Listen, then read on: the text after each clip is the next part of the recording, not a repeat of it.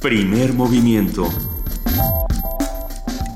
El mundo desde la universidad.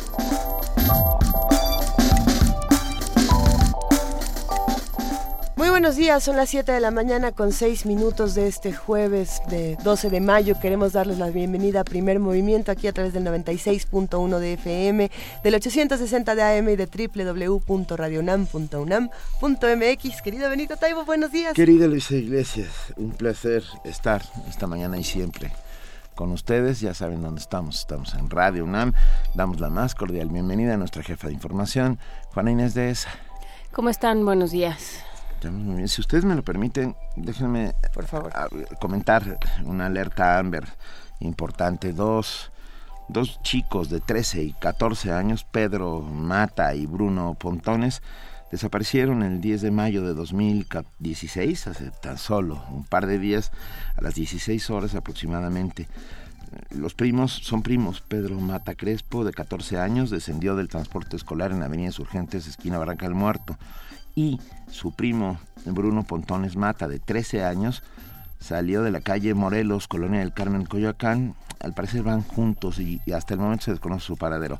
Uno de ellos es hijo de dos académicos de nuestra universidad, dos, dos pertenecientes a nuestra comunidad. Por favor, vamos a subir a redes sociales eh, esta, esta alerta, Amber.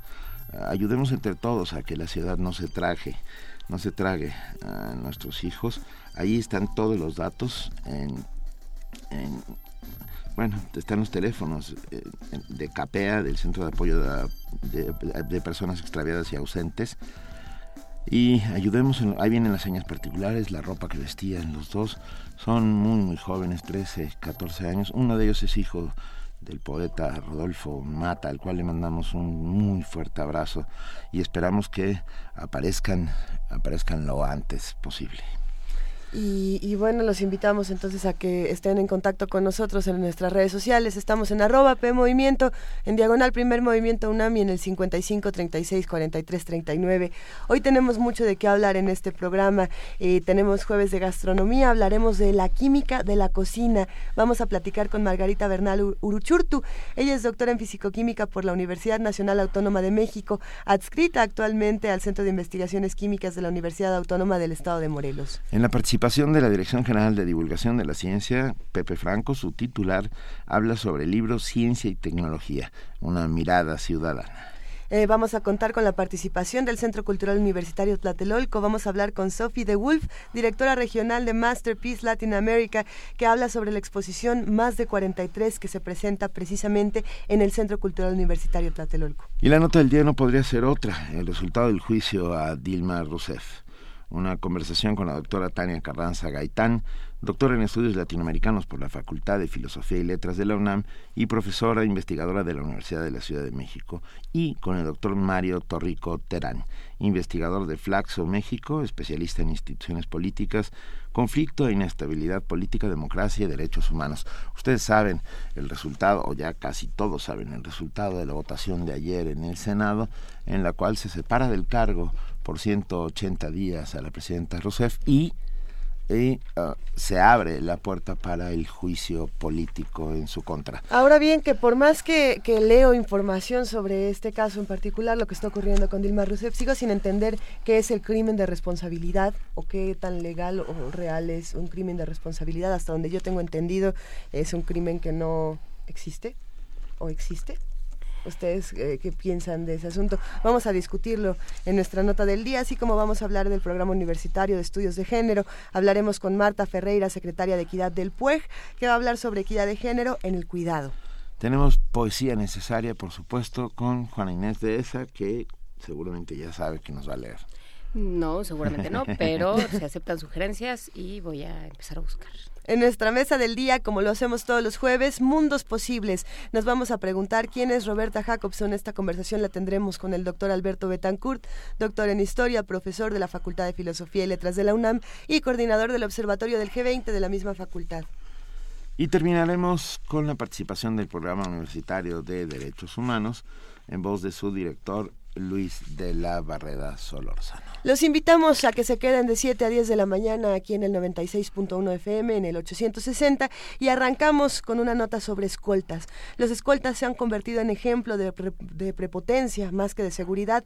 Datos oficiales revelan que en México son más de 70 mil las personas que prestan este tipo de servicios. Ustedes vieron este video probablemente en redes sociales, el video que se vuelve viral de este grupo de escoltas que pelean con un grupo de ballet parking, y bueno, de ahí se se ha soltado toda una controversia interesante Tan solo en la Ciudad de México hay 666 empresas de este tipo, con 11.000 trabajadores. La información la tiene nuestro compañero Abraham Menchaca. Los llamados escoltas o guardaespaldas son sinónimo de seguridad para algunos y de abuso y prepotencia para otros. Actualmente, los elementos de seguridad privada superan en número a cualquier fuerza de seguridad pública del país. De acuerdo con la Comisión Nacional de Seguridad, hay más de 70.000 guardias registrados a nivel nacional. Tan solo en la Ciudad de México, 666 empresas tienen permiso para ofrecer el servicio e integran a 11.000 personas que forman parte de su plantilla y portan más de 3.000 armas. Para el doctor René Jiménez Ornelas del Instituto de Investigaciones Sociales de la UNAM, el incremento de estas compañías es un reflejo de la inseguridad y violencia que prevalece en México te da la dimensión del miedo y de la protección que estos sectores de empresarios, de funcionarios se respaldan en algo que el Estado, tanto el Estado federal como el Estado de la Ciudad de México, debería de ser uno de los papeles fundamentales, que es que los cuerpos policíacos fueran lo suficientemente eficaces para cumplir con uno de los deberes fundamentales que es dar seguridad. Ante esta realidad, el gobierno de la Ciudad de México propuso crear un padrón de las personas que contratan este tipo de servicios. Yo lo veo muy difícil porque realmente no se quiere regular, porque si se regula, las tasas de utilidad para los funcionarios correspondientes no son de tal magnitud a cuando les encuentran irregularidades y eso implica que mejor no lo regulo, por un lado, y por otro lado, no todos las escoltas son del mismo nivel, ni representan los mismos niveles de técnica, ni de ética de servicio. Yo creo que eh, desde mi punto de vista deberían de desaparecer. Como ciudadanos, lo que deberíamos de hacer es exigirle a las autoridades que cumplan con lo que tienen la obligación, a formar cuerpos policíacos bien preparados, con ética de servicio ciudadano. Hasta el momento, la Comisión de Seguridad Pública de la Asamblea Legislativa del Distrito Federal no ha recibido ninguna iniciativa por parte del gobierno capitalino para regular a las escoltas. Para Radio UNAM, Abraham Menchaca. Primer movimiento donde la raza habla. Son las 7 de la mañana con 14 minutos. Chicos, ¿están a punto de irse a la escuela? Pues miren. No, ah, sí. y si sí, eh, y si no, pues, ah. pues venga, vámonos todos al ritmo de la Orquesta de los Animales con Eugenia León. Vámonos. La Orquesta de Animales acaba de llegar, pues una linda fiesta aquí tendrá lugar. Escojan su pareja si gustan de bailar, que ya los animales terminan de afinar. Un gatito toca el arpa, un macaco el organillo y verás un zorropillo que ejecuta el saxofón. El del trombón es un fiero y terriblón, pero hay también un osito con bolón. La ranita de los charcos toca y toca la trompeta, y por ser tan buena orquesta nuestra fiesta se alegró.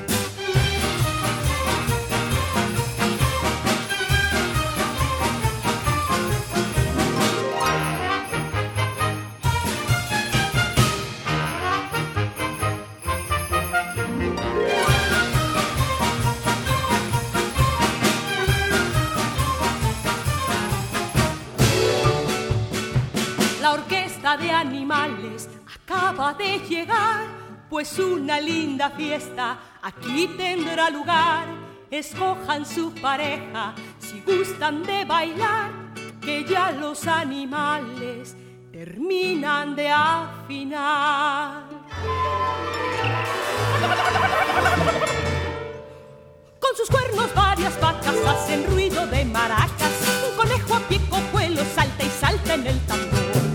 Bajo el calor de una fiesta como no hay igual.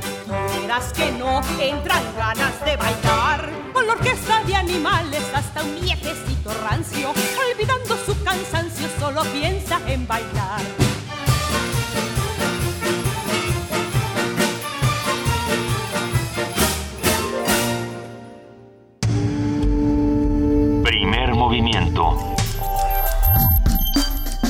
Para afinar el día.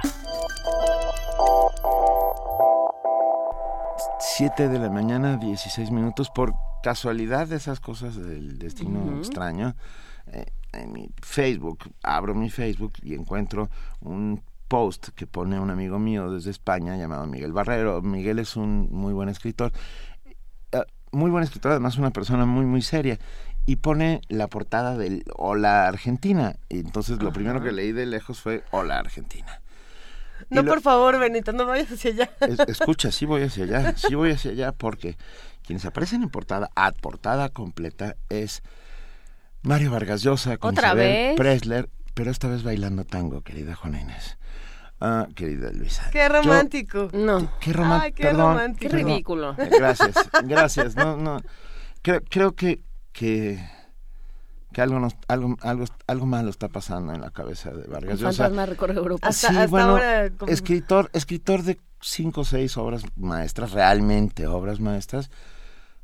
¿Es de, ¿Es de estas gentes a los que les da el tercer aire a los 80? Digo, no lo sé. Hay gente que a los 40 dice, no, yo no quiero familia ni hijos, todo esto que hice fue una equivocación, se compran un Ferrari, ¿no? Y se van. Y a- huyen. y huyen.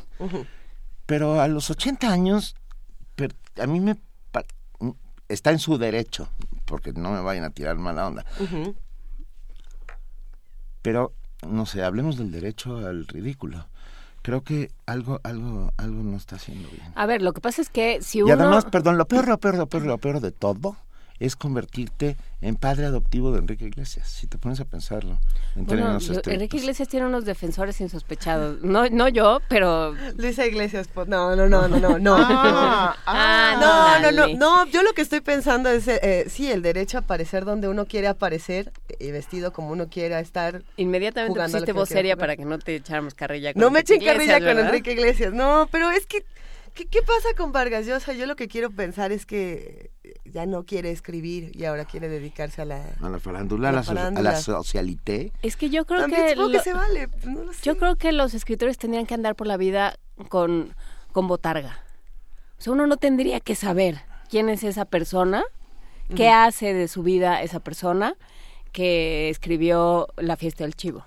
por ejemplo, o conversaciones en la catedral, o sea, obras de verdad con, con las cuales, y ahora te quedas viéndolo, sonríe mucho, Sí, yo las por fotos eso- inéditas de un romance de novela que Dios hizo escala en Buenos Aires. Ay, Bueno, sí, ahí la culpa es de, de, de toda- de todo el, de todo el sistema. Que, que vayan por la vida como targa los escritores. Uno no tiene que saber ni con quién se casan, ni qué hacen de sus vidas, es. ni qué comen, nada. ¿cuál es su consentida de Vargas Llosa? Digo, por lo menos para decir algo no tan escalofriante este personaje. que No, a ver, muchos de a- ahora bien. hablemos, hablemos bien de Vargas Llosa. A mí no me cae bien como personaje, pero A mí tampoco. novelas. No, y los ensayos. O sea, las lecturas que hace, el elogio de la madrastra sobre Madame Bovary. Em, La, eh, los- la, la ciudad de los perros. A ver, la ciudad de los perros es esa es importantísima. Conversaciones en las catedrales, uno de los hitos de la literatura latinoamericana. Y la fiesta del chivo es la Nos demostración de que se puede seguir haciendo literatura de altísimos vuelos después de haber escrito 45 novelas. Así es. No, y, y es una nueva versión de la, de la novela de la dictadura. Es Sí, de retomar la novela de la dictadura y, y hacerlo muy bien. Eh, este ensayo que tiene, lo que pasa es que no me puedo acordar el nombre, sobre los miserables, sobre los miserables. Esta lectura, o sea, no ¿Ese dónde lo solo podemos es un leer? gran, es, es, es un ensayo que publicó Alfaguara, es un ensayo bastante largo. Sobre los miserables, ahora voy a recordar, y si no la recuerdo me ayudará Google. Em, pero no solo es un gran escritor, es un gran lector y es un Así- lector muy generoso. Así la Casa Verde. Perdón, sigo. Sigo las Ahí voy yo con la tía Julia y el escribidor. la tía Julia, que tal Es que vez... para, yo pienso que la tía Julia y el escribidor para los que hacemos radio es bien importante. Es sumamente importante porque planteaba cómo escribir radioteatros en un tiempo en el que a lo mejor estaban un poco olvidados y se retoma y de ahí tradiciones que en Radio UNAM se hacen desde Max Aub hasta nuestros días, ¿no? Creo que eso es algo importante. Por lo menos yo cuando leí La tía Julia y el escribidor pensé que quería dedicarme al mundo de la radio y creo que es el caso de muchos de nosotros, ¿no? La tentación de lo imposible se llama el Ah, ensayo. claro, claro, claro, claro. Entonces sí, y ¿no? tiene otro Vargas sobre el espectáculo. Tiene un ensayo sobre el Me espectáculo espectac- eh, ahora sí que un ensayo sobre el espectáculo espectacular. Vargas Llosa es un es un gran gran escritor, merecedor de todos los premios que ha tenido. Mira, es que repente- ves, Mirisak dice, yo no he podido leer toda su obra por lo mal que me cae. Por eso digo que vaya un- con traje de gorila. Entonces ya no sabes quién es. Y, No y que sabes- disfrute la vida. Porque Vargas Llosa ahorita está, est- está saliendo en el Ola, pero as- desde hace muchos años iba por, ¿te acuerdas? Por la Feria de Guadalajara rodeado de escoltas, como de escuchamos escoltas y de groupies. a, a Menchaca. No, no, pero no te lo podías acercar, ¿cuál groupies? Ah, O pero- sea, de, de, de adoradores Ajá. que él elegía y de y de escoltas, y no había manera, se cerraban los pasillos de la fil para que no te le fueras a acercar a Vargas Llosa. No- y ahora no se le acerca a Isabel Presley. No, no tienen que que, es eso. que esconderse a lo mejor en una botarga, pero sí en un heterónimo, por ejemplo, ¿no? Pessoa, Pessoa lo hacía muy bien, cuántos personajes tenía para escribir todo lo que él quería escribir, ¿no? Pueden, pueden encontrar distintas voces, es más, hay, hay la oportunidad de jugar con muchos personajes y poder seguir este ¿Qué apareciendo en ¿Qué Telenota opinan ustedes? ¿La, la vida privada debe mantenerse privada? ¿Recuerdan aquella película llamada Vicios privados, virtudes públicas? Ah, ah, es una grandísima película. ¿Quién sale en de esta película? ¿De los quién es? 70s. No, es una película checa de los años 70 que, que es espectacular. O sea, el nombre me hace recordar to- todo esto. ¿Cómo, ¿Cómo este medio, este mundillo tan francamente banal y tonto, donde la duquesa Cayetana de no sé qué estrena traje de baño en Ibiza? Del corchito y oleo. Qué ¿cómo dices vergüenza, por Dios. O sea, perdón, qué vergüenza. O sea, es, es, es- No, bueno, ya cuando, cuando empieza a aparecer nuestra nuestra nobleza, eh, todas esas revistas de, de la alta, la baja, la mediana cultura, pues pues en realidad es que es esa idea de acercarse a los ídolos. Sara. Cumplen con lo que con lo que eh, prometen. Ahora sí que Gracias, Sa- gracias, Sara. ¿Qué dijo Sara? Sara dice, ¿en qué momento Vargas Llosa se nos convirtió en personaje de Pablo Coelho? Ah, Soc. Ahí quedó. Bueno, vamos a platicar entonces de otros asuntos. El fin de semana pasado, eh, como ustedes recordarán que les platicamos aquí en Primer Movimiento, las Calacas Jazz Band iban a presentar su nuevo disco, estos nuevos retros. Y bueno, la presentación cuentan por ahí que estuvo fenomenal, llena de gente. Además, todos iban vestidos eh, estilo ¿De vintage. Eh, no, era, era una fiesta vintage en el Pasagüero. Y para celebrar esta presentación divertidísima, vamos a escuchar en este momento La Vampiresa Blues con las Calacas Jazz Band. 음.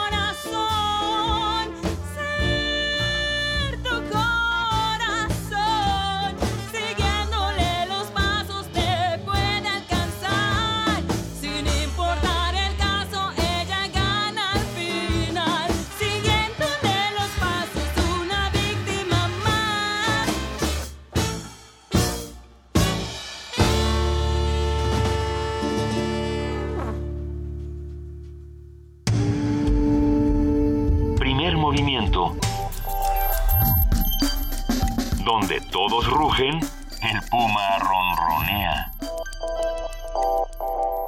Son las 7 de la mañana con 29 minutos. Seguimos aquí en la cabina de Radio UNAM en primer movimiento hablando eh, que si Vargas Llosa, la comida, este, lo crudo, lo cocido. Recordé, recordé, yo no puedes vivir con alguien 55 años y de repente decir, ya, se acabó porque, además, las que le aguantó Patricia Vargas Llosa, una de ellas fue un ataque de celos que derivó en un puñetazo en el ojo a Gabriel García Márquez. Claro, ese fue mítico. Eh, mítico, mítico. Sí, sí, sí. En la Ciudad de México. Pero ah, historia. va lo mismo, porque Gustavo Martín dice, la- el problema no es Vargas Llosa, que baile- Vargas Llosa baile tango, sino que existe el Lola. Es, agri. O sea, sí, por supuesto, ¿no? Pero, ¿Cumple una función Cumple- la- este tipo de revistas? Las revistas bueno, del en algún momento... corazón ah, y de la y el y ese catálogo de agravios contra las sociedades ah, que no tienen para lucir yates, joyas, no, piedras, la idea es títulos nobiliarios. Distingamos quiénes somos de quiénes no somos, ¿no? Sí, ¿qué- Esa es la idea detrás de todas esas publicaciones y de todos esos suplementos, de los cuales viven varios periódicos, por cierto. ¿eh? Yo, yo pregunto, eh, si uno es intelectual o si uno es académico, ya no puede aparecer, es excluyente. Es decir, eh, eh, en, en las gráficas matemáticas no puedes pertenecer a estos dos grupos porque el mundo... Yo me atengo a la enmienda. A la este, quinta. a la- a la- no, no, no, Ah, no. A, a la mía. A la tuya, a la mía primera del traje de gorila. Ay, mira, ya haz lo que quieras, ¿qué me importa? ¿No? Si escribes bien y me gusta lo que haces, allá haz de tu pliego un papalote. Eh, ta- también eso es cierto, ¿no? A lo mejor yo estoy exagerando un poco, pero me pongo ¿Será que no, no lo quiero mucho, eh? Eh, va- vamos a vamos a seguir platicando de escritores, vamos a seguir hablando de que de cómo la vida privada se mezcla con la vida pública y cómo todo esto influye también en nuestras lecturas. Escríbanos, Un estamos en arroba ejemplo P Movimiento. de escritor con una vida privada impecable era José Emilio Pacheco. Pacheco. Pe- Pero bueno, ¿qué creen? tenemos, tenemos un ratito de jueves de gastronomía. Jueves gastronómico. Factores ambientales y químicos presentes en nuestra cocina provocan reacciones en los alimentos que ingerimos. ¿Te gustan los alimentos tostados, asados, horneados o fritos? Bueno, el color dorado que presentan al calentarlos se debe a la reacción Maillard, una que implica una serie de transformaciones químicas entre el azúcar y la proteína de ese alimento que intensifican su olor y sabor. Es común que al cocinar ocurran diferentes tipos de separación entre mezclas. Por ejemplo, las heterogéneas, donde los componentes están a simple vista y son fáciles de separar, como las ensaladas, o las mezclas homogéneas de líquidos, conocidas también como disoluciones, las cuales llevan un soluto y un disolvente, por ejemplo, el agua de sabor. Elementos como el ácido sulfúrico en la cebolla, la generación de etileno entre algunas frutas y verduras, dióxido de carbono en el pan, emulsiones en la mayonesa o el óxido de calcio en las tortillas, nos dejan claro que sin química no hay cocina. Eh, Podría ser el título de una novela. sin Está química no hay cocina. Para encontrar el punto de ebullición en los procesos químicos involucrados en la gastronomía, sus evoluciones y particularidades, vamos a conversar con la doctora en físico-química de la UNAM, Margarita Bernal Uruchurtu. Su trabajo es teórico y su único laboratorio es la cocina. Buenos días, Margarita, qué gusto que estés con nosotros. ¿Qué tal, Benito? Buenos días. Un placer saludar a todos. Ah, Igual, para Gracias. nosotros es un placer que estés con nosotros. Cuéntanos, que hay una cantidad inmensa de, procesos químicos y físicos en la cocina, ¿no? Absolutamente. Eso que tú dices de sin química no hay cocina, un título para una novela, es, es claramente lo que, lo que sucede en la cocina, ¿no? Cada plato que preparas, cada cosa, cada ingrediente que revisas, cómo incluirlo, cómo darle sabor, cómo darle relevancia dentro de un plato, pasa exactamente por una reacción química, un proceso de transformación ante nuestros propios ojos. ¿Qué, qué tipo de reacciones podemos observar eh, más frecuentemente en la Las cocina? cotidianas. Y, y que, y que no nos damos cuenta que estamos viendo química frente a nuestros ojitos. frente a nuestros ojitos. Yo me, imagino, yo me imagino que muchos de nosotros hemos comprado un elote hervido en algún puesto, de esos elotes que se cocen con tequisquite, el típico antojito del mes de septiembre, y le pones limón encima y ves cómo cambia de color, de un color amarillento a un color blanco. Tenemos una reacción entre el ácido cítrico que tiene el limón y el tequesquite, la base, un compuesto alcalino con el que se cocieron los elotes para simplemente hacerlos mucho más tiernos a, la comida, ¿no? Entonces, hay cambios de color que observamos, hay este muy claras, ¿no? En los que están ahorita preparando su desayuno, pues seguramente cocer un huevo es una de las transformaciones químicas más importantes que podemos tener en la mañanita, ¿no? Estamos desnaturalizando una proteína, la estamos haciendo más fácil de digerir y tenemos una reacción química, ¿no? Y física, ¿no? Porque pasa de líquido a sólido. Y pasa de líquido a sólido, ¿no? Las reacciones químicas, todas esas transformaciones que cambian de estado físico, pues es eso, ¿no?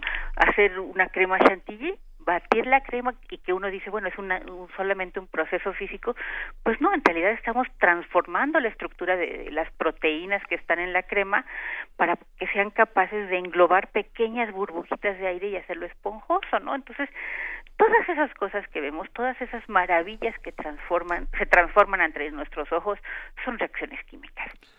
Qué maravilla. Bueno, me quedé pensando en el proceso civilizatorio del fuego. Margarita, cómo a partir del fuego la civilización cambia y los alimentos dejan de ser crudos para pasar a estar asados y luego guisados. O sea, sí, sí, sí corren un largo, largo y maravilloso camino hasta llegar hasta nosotros, ¿no? Absolutamente, ¿no? Hay muchísima controversia acerca de en qué momento el hombre dominó el fuego para cocer sus alimentos, ¿no? No es una cosa fácil, es, eh, hay hipótesis que dicen que fue muchos años antes de, de, lo que se había pensado, indicios recientes, que van asociados a la evolución del, del humano. Entonces es muy interesante ver la forma en la que, este, en la que pensamos cómo hicimos acceso al fuego? ¿Cuándo aprendimos a freír algo? ¿Cuándo aprendimos a utilizar las grasas para disolver sabores, disolver olores y ponérselos a la comida? La evolución de la ciencia de la cocina eh, asociada a la evolución de la especie humana es también un mundo fascinante. Y hablando de especie, hablemos de especies, porque esos otros procesos químicos involucrados, ¿no? En cuanto le pones sal a algo, o pimienta, o cayena, cayena o, o, canela, etcétera, hay un proceso químico eh, envuelto ahí, ¿no? Hay, hay sobre todo un proceso físico-químico, ¿no? Porque tiene que ver qué es lo que disuelve qué. Muchos de los platos, por ejemplo, cuando ah, nos ponen a dieta y nos dices, vas a comer alimentos sin grasas, entonces sentimos que eso pierde el sabor. No es que la grasa este, sepa algo especial, sino que en la grasa se disuelven los aceites esenciales, por ejemplo, de la canela, de la pimienta, de, de muchas hierbas de olor, que tienen eh, que únicamente la forma en la que van a ingresar en nuestros alimentos, en nuestro paladar, es disueltas en aceite. Y hay otras cosas que se disuelven en agua, como la sal. Entonces, por ejemplo, el simple hecho de hacer una vinagreta nos permite mezclar dos sabores que normalmente no se mezclarían en una sola emulsión. Entonces, las especias tienen esa posibilidad de eh, tocar diferentes puntos en nuestro en nuestra lengua, en nuestro eh, eh, sistema sensitorio y provocar esos sabores y esos placeres enormes que provocan. ¿Tú, tú que eres doctora en físico-química, ¿te gusta cocinar, Margarita? sí, es mi principal pasión. Ah, o sea que no era, eh, o sea, esto tiene un plan con maña. Y, y cuéntanos, ¿cómo, ¿cómo convives con estas dos pasiones? ¿Estás, cuando estás cocinando, estás pensando en el proceso físico-químico que sucede en lo que cocinas o simple y sencillamente te dejas ir, te abandonas, te da el splen que le llaman? Me da el splen absolutamente, ¿no? Hay cosas, por ejemplo, que la cocina es un placer desde siempre en mi vida pero no lo hago bajo receta ni es una cocina bastante básica y bastante elemental la que yo hago, ¿no? Pero con mucho gusto y intentando eh, probar sabores diferentes, mezclar cosas diferentes. Pero me gusta leer muchísimo sobre cocina porque eso te da muchas ideas de cómo cambiar tus platos, cómo mejorar, cómo aprovechar mejor un ingrediente. Entonces, eh, hay dos cosas, hay una parte que tiene que estar ligada al estudio, como todo en la vida, y otra cosa de intentar hacerlo, ¿no? Intentar crear algo nuevo, intentar respetar un ingrediente, darle el valor que tiene una hoja fresca de espinaca, un pedazo de carne bien asado, o sea, y justo en su punto, que no esté seco, cómo conservar la humedad, cómo hacer que el pan que estás horneando conserve una costra, así que esté sabrosa para recoger el juguito de la salsa, todas esas cosas. No, bueno, ya. Empezó Empezamos un a proceso químico que es el, el proceso de Pavlov que me está sucediendo en este momento. Pero escucha, la gente que, que hace comunidad con nosotros todos los días, esta gran comunidad universitaria, empezaron ya a hacer preguntas. Isaías Miranda te dice, ¿qué tan cierto es que la vitamina D del huevo se activa al cocinarlo? De ahí que recomiendan no comerlo crudo. tanto como eso no sé. La vitamina D en particular es una vitamina que se disuelve mucho mejor en las grasas. Ujú. Eh, entonces seguramente debe estar asociada a un poco de las grasas que se encuentran en la yema del huevo. Activar la vitamina D, no estoy tan segura de, de cómo de cómo funciona, ¿no? Porque hay hay otros procesos que se están dando y son muchos y muy complejos, ¿no? Este no creo que tenga que ver con guisarlo, pero lo investigamos y se lo contestamos pronto. Venga. Lo- le buscaremos la respuesta mientras tanto. Y me gustaría preguntarte, Margarita, hablabas hace un momento de la humedad, la humedad en los alimentos. Eh, me quedé pensando, y no sé si tenga alguna, algún sentido lo que voy a decir, pero hay procesos químicamente correctos y químicamente incorrectos. Ya sé que la química no tiene es- esta parte de correcto o incorrecto, sino como procesos que, digamos, en el laboratorio se llevarían a cabo de cierta manera y en la cocina lo incorrecto a veces es lo correcto para que sepa mejor. No sé si lo estoy dejando. Correctamente. Sí. no, el asunto del agua es un asunto fundamental. Y ahí ahí es donde se, se intersectan mi interés profesional y mi interés eh, gastronómico, ¿no? Mi línea de investigación tiene que ver con procesos que ocurren en el agua y la cantidad de agua que tienen los alimentos es muy importante. Si tú, por ejemplo, quieres sellar un atún o cocer un trozo de carne y que se le forme esa costrita, si tú si tú no secas primero tu alimento, lo primero que vas a hacer cuando toque el, sartén caliente o la parrilla caliente es que se va a formar vapor y humedad que va a evitar que se forme ese color dorado, que va a disolver eso que forma la primera costrita de nuestros alimentos. Entonces, secarlos es importante. Si, por ejemplo, en el pan tú cambias la cantidad de agua que le pones, pues puedes cambiar la textura completamente y la calidad de la migaja que obtienes. Entonces, sí hay cosas como hacer correctamente las cosas en química, como en el laboratorio. Hay experimentos que si tú quieres obtener un producto en particular, pues tienes que seguir un protocolo particular para hacerlo. Lo mismo en la cocina. Si yo quiero tener un alimento dorado, quiero lograr la, famosísima reacción de Maillard, tengo que cuidar que no haya mucha agua en la superficie del alimento. Este, a ver, do- dos cosas. Una, porque me quedé pensando en este alimento primigenio de toda la humanidad, que es el pan, y que involucra ah, un proceso químico específico y maravilloso, ¿no? Ah, la- cómo, cómo reacciona la levadura con el agua y con la harina y con, y con la cantidad de sal y con la cantidad, de- sobre todo, de agua, ¿no? Que es lo que tú dices. Claro. Bueno, en el pan es un asunto, digamos, de carácter biotecnológico, o sea, nos rebasa los químicos, es más complejo, porque lo que haces es que las levaduras que le eh, que incluyes en tu masa van a reproducirse. Que están vivas. Están vivas, van a, comer y a degradar parte de los carbohidratos de la harina, del azúcar que contiene tu receta, y en el proceso de metabolizar esos eh, esos compuestos van a producir dióxido de carbono, como nosotros cuando respiramos exhalamos vapor de agua y dióxido de carbono, producto de la, de la metabolización de nuestros alimentos. Lo mismo pasa con las levaduras, pero las levaduras dejan, nos dejan adentro de la masa esas pequeñas burbujas de dióxido de carbono que a final de cuentas son los que le dan el volumen y, y la ah, textura al pan. ¿Y puede haber procesos letales? O sea, pensando en, en ciertas cosas que se cuecen y no se deberían de cocer o que se cuecen mal. Eh, puede, podemos, la química en la cocina puede resultar fatal. Sí, No es mi área de expertise, todavía no, nadie ha muerto de comer algo que yo quise. Pero, por ejemplo, eh, hay mate, hay ah, ingredientes que tenemos que cuidar mucho, o sea, que se cuida mucho cómo se venden por la forma en la que se hace. O sea, pienso rápidamente en la harina de mandioca, la tapioca. Ajá. La tapioca tiene que tener un tratamiento previo que la hace comestible para lo- los humanos, ¿no? Entonces, y que si no, sí puede acarrear graves riesgos a la salud. Pues, El maíz también, ¿no? El maíz lo que pasa es que no lo digieres. Bueno, y eso es suficiente como para morir. Ah, Pues sí, ¿verdad? O sea, si no, dije, si no digieres un par de mazorcas, pues digo, lo lamento, pero creo que pues... Oye, Margarita, yo tengo, perdón, te- estamos a punto de, de terminar esta conversación, pero estamos encantados. Margarita Bernal Uruchurtu, cuéntanos, ¿has escrito sobre este tema, sobre cocina y química? Ah, sí, estoy casi que heredando una línea. Mi madre era química, fue mi, primera maestra de química y entonces en casa se decía este de qué es el agua, por ejemplo. Te decía, es de una eh, me ¿cómo que agua simple? Y me decía, el agua no es simple.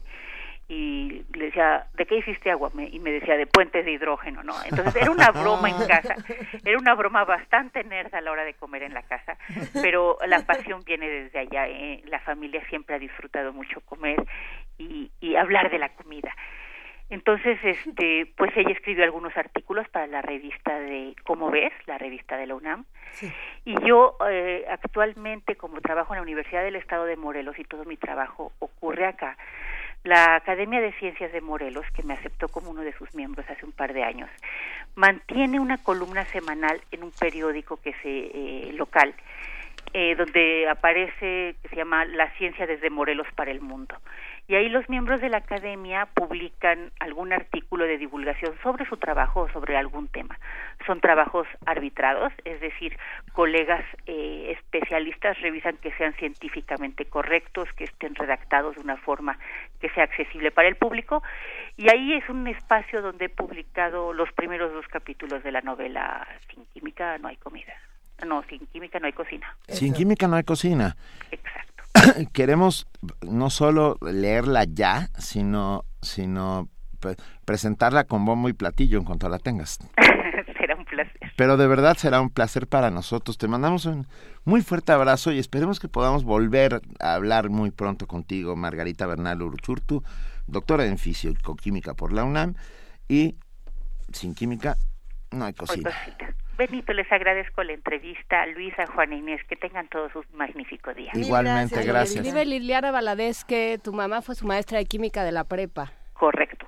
Entonces, escribe muy emocionada. Gracias, Margarita. Hasta luego. Un beso, bye. Bye. Primer movimiento. La vida en otro sentido.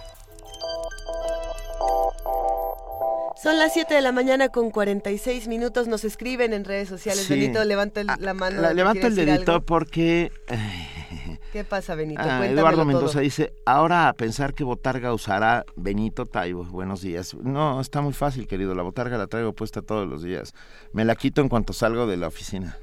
Te la quitas en cuanto sales. Así es. ah, bueno. Esto que ven es solo una botarga. Ay, no. Esta- estas ruinas que ves, No. como diría. En realidad es igualito a Cary Grant. Mira, nos acaban de hacer una recomendación Pero que me ya está encantó. Pepe Franco en la rápido, línea. rápido, una recomendación de, O. Fulgue- de G. Fulgueira. Dice, Cerebro de pan, de David Perlmutter. Ah, Vamos sí. a buscarlo. Dice que no comas pan nunca. ¿Cómo Ah, no, estás? entonces ya no vamos Sí, a buscar. eh, eh, ¿Cómo estás, Pepe Franco? Muy bien, mi querida Juana, muy, muy buenos días. Muy Te buenos saludamos, días. querido Pepe, titular de la Dirección General de Divulgación de la Ciencia de la UNAM. ¿Cómo estás?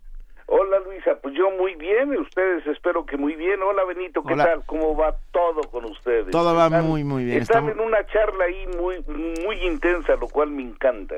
Venga, está, por Se va a poner más se va a intenso poner- ahora que vamos a, A ver, hablar venga, contigo. venga, pues, pues a ver, disparen, yo, yo contesto. Nos vas a platicar sobre el libro La Ciencia y Tecnología, una mirada ciudadana.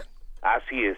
Mira, eh, la UNAM eh, hizo hace pues un poco más de un año una encuesta a nivel nacional muy muy interesante porque en realidad, bueno, era una encuesta con 25 capítulos o 25 encuestas como como lo quieras ver. Eh, la eh, la encuesta consistía en ver cuál era la percepción de los mexicanos sobre sí mismos en toda una serie de temas, 25 temas, temas importantes como religión, migración, corrupción, etcétera, y uno de esos temas pues era ciencia y tecnología. Este trabajo, que yo creo que es un trabajo muy, muy importante porque nos da una panorámica o una radiografía o una fotografía de cómo nuestra sociedad ve muchas cosas de sí mismas. Y en el caso de ciencia y tecnología, las preguntas no estaban encaminadas para saber cuánto sabe la gente de ciencia y tecnología, sino cuál es su percepción, cuál es su sentir, cómo consideran a la ciencia y a la tecnología en nuestro país.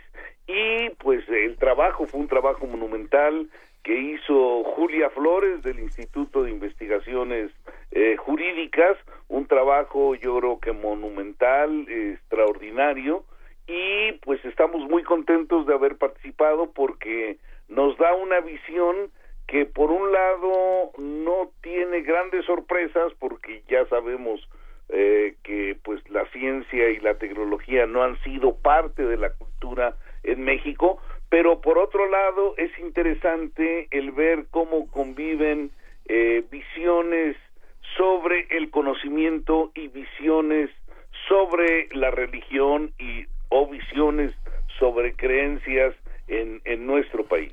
Oye, Pepe, habla, perdón, el libro habla de percepciones, supongo. Así es. Oye, porque recuerdo, perdón, aquella famosa encuesta de CONACIT de la que hablamos casi casi al principio de este primer movimiento, mm. en el que, por ejemplo, la gente, el 62% de la gente pensaba que los dinosaurios y los seres humanos habían convivido gracias a Jurassic Park. Así es. O que eh, el mundo había sido creado por un aliento divino, por ejemplo. ¿Ha cambiado la percepción? Bueno, eh, lo que sucede es que la encuesta a la que te refieres es una encuesta que hace eh, INEGI. INEGI. Eh, CONACID es quien pide la encuesta, INEGI se encarga de hacerla y es eh, no tanto la percepción, valoración que tenemos del conocimiento, sino cuánto sabe el, el mexicano sobre temas de ciencia y tecnología, en donde, como tú muy bien dices, este, conviven,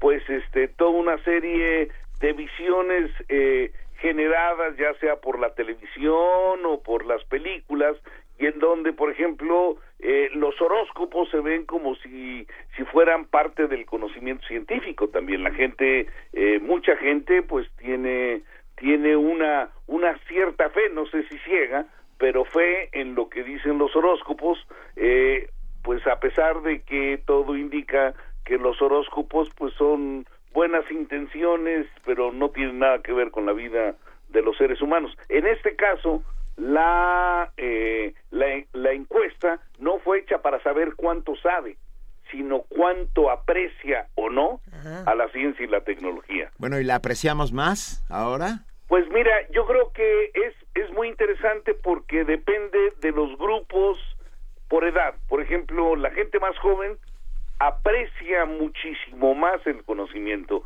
De hecho, para los grupos entre 15 y 24 años, la ciencia y la tecnología son temas vitales para el futuro del país.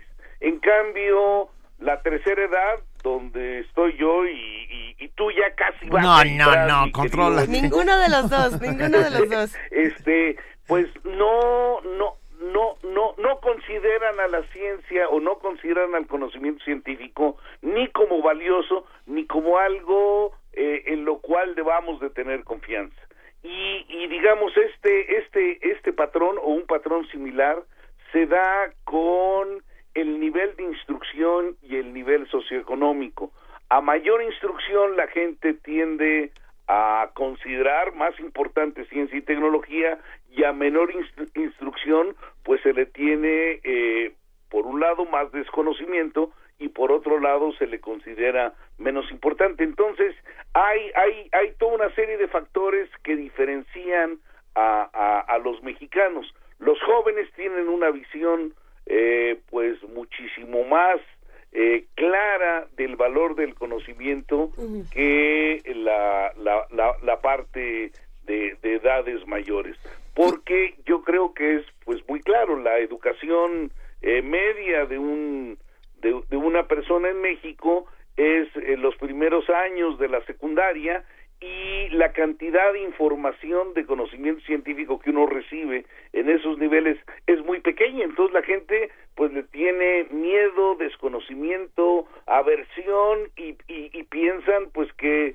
eso es para para para expertos que eh, de los cuales e, e, ellos no se sienten identificados, ¿no? Bueno, Pepe, también yo me quedo pensando en, sí, las, las nuevas generaciones prácticamente ya vienen con el teléfono integrado desde que nacen, ¿no? Pero lo que me parece bien interesante es que eh, estas nuevas tecnologías se vuelven mucho más lúdicas y, y esta parte lúdica de la ciencia y de la tecnología que quizá antes no veíamos de la misma manera por no tener el acceso quizá a la tecnología como se tiene ahora, pues, pues ha generado, por un lado sí, tecnología que puede llegar a ser idiotizante, dicen algunos, pero por otro lado, esta pasión por, por el conocimiento, por la ciencia, para los que han hecho un buen uso de, de estas tecnologías que tenemos tan al alcance, ¿no crees? Así es, bueno, siendo tú la más joven de todos los que estamos platicando en este momento, pues has dado en el clavo y lo has dicho de manera muy muy precisa, mi querida Luisa. Efectivamente, las este las eh, generaciones eh,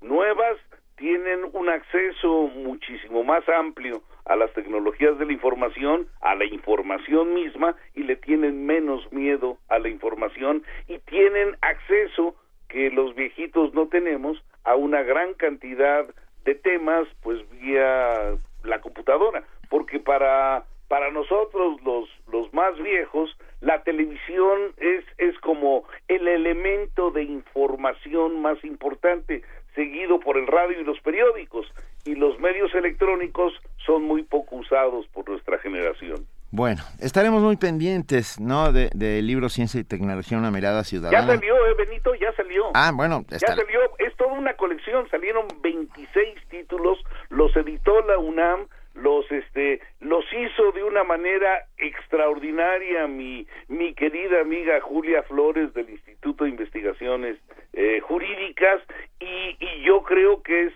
es eh, digamos una colección súper importante sobre todo para personas como ustedes que que tienen digamos este pulso de todos los días de, de, lo que está pensando nuestra comunidad. Es, es un insumo bien, bien importante. ¿eh? Lo vamos, vamos a conseguirlo rápidamente. Por lo pronto te mandamos un muy fuerte abrazo, José Franco, titular de la Dirección General de Divulgación de la Ciencia. Gracias por todo. Benito, Juana, mi queridísima Luisa, les mando pues todo mi cariño. Gracias. Un gran beso, querido Pepe. Pepe. Viva la ciencia. Primer movimiento donde la raza habla.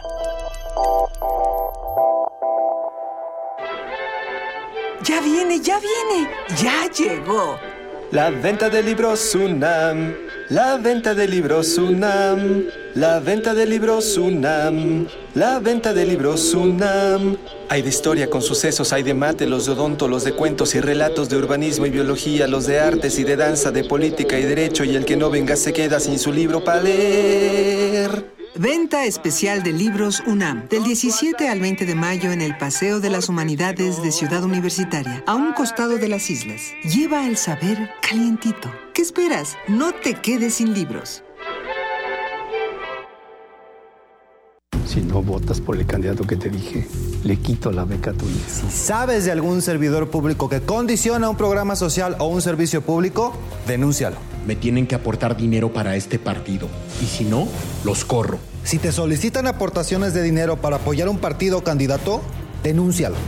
Nadie puede quitarte el derecho de votar libremente. Y si lo hacen, denúncialos a la FEPADE. Ayúdanos a prevenir y perseguir los delitos electorales. Nosotros nos encargaremos de hacer cumplir la ley. Luchamos y lo conseguimos. El Partido del Trabajo está más vivo que nunca.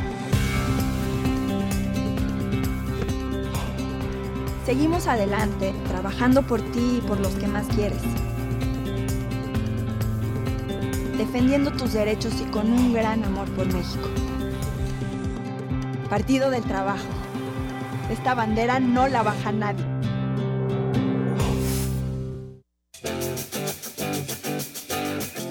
La campaña para diputados constituyentes ya comenzó. Pero los políticos no van a pensar en ti, como siempre. Necesitamos confiar entre nosotros. Ayúdanos a vigilar que la constitución política de la Ciudad de México no sea arrollada por la maquinaria que ya conocemos. Es momento de confiar. Por una constitución con voz ciudadana. Vota por un independiente. Tomemos las riendas y saquemos a la ciudad adelante. Vota por Zurita. ¿Te has enamorado de la persona que menos te imaginas? Sí. ¡Horrible! Nunca. Entonces, esta historia podría ser la tuya. La Dirección General de Divulgación de la Ciencia de la UNAM presenta la radionovela juvenil que te hablará de la ciencia del amor. Hay química entre nosotros. Escúchala a partir del 2 de mayo, de lunes a viernes a las 17 horas por el 96.1 de FM y a las 14.30 horas por el 860 de AM. En Nueva Alianza, estamos cansados de que hablen mal de México y de los mexicanos porque tenemos la capacidad de trabajar, de ser honestos y sobresalir en cualquier lugar del mundo. Por eso, a nombre de todos los mexicanos que viven en Estados Unidos, queremos dedicarle este mensaje turquesa a Donald Trump.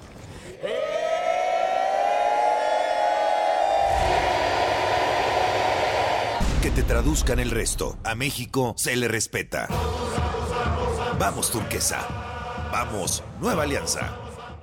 En nuestro país, el incremento de embarazos a temprana edad va en aumento. Y no solo eso, cerca de 280 mil jóvenes adolescentes entre los 12 y 19 años de edad se ven obligadas a abandonar sus estudios cada año. En el Partido Verde, impulsamos una ley que pueda garantizar el derecho a la educación de madres jóvenes, otorgando becas y el derecho a guardería, buscando mejorar sus oportunidades de desarrollo y calidad de vida. Partido Verde en Encuentro Social queremos escribir la Constitución de la Ciudad de México contigo. Es nuestra oportunidad de hacer historia, de que por primera vez las reglas las hagamos nosotros y no los políticos de siempre. Queremos una ciudad sensible, segura e incluyente. Una ciudad donde la ley sirva a la gente, no a una clase política privilegiada. Por una constitución hecha por ciudadanos. Escribámosla nosotros. Este 5 de junio, vota Encuentro Social.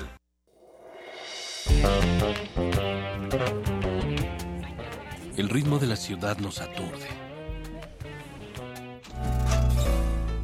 En medio de la espiral, ponte cómodo y disfruta una nueva dosis de jazz e historia para tus oídos.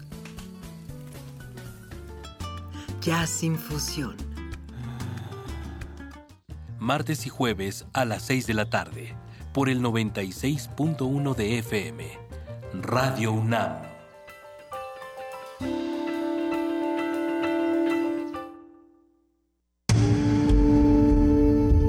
Primer movimiento. Información azul y oro.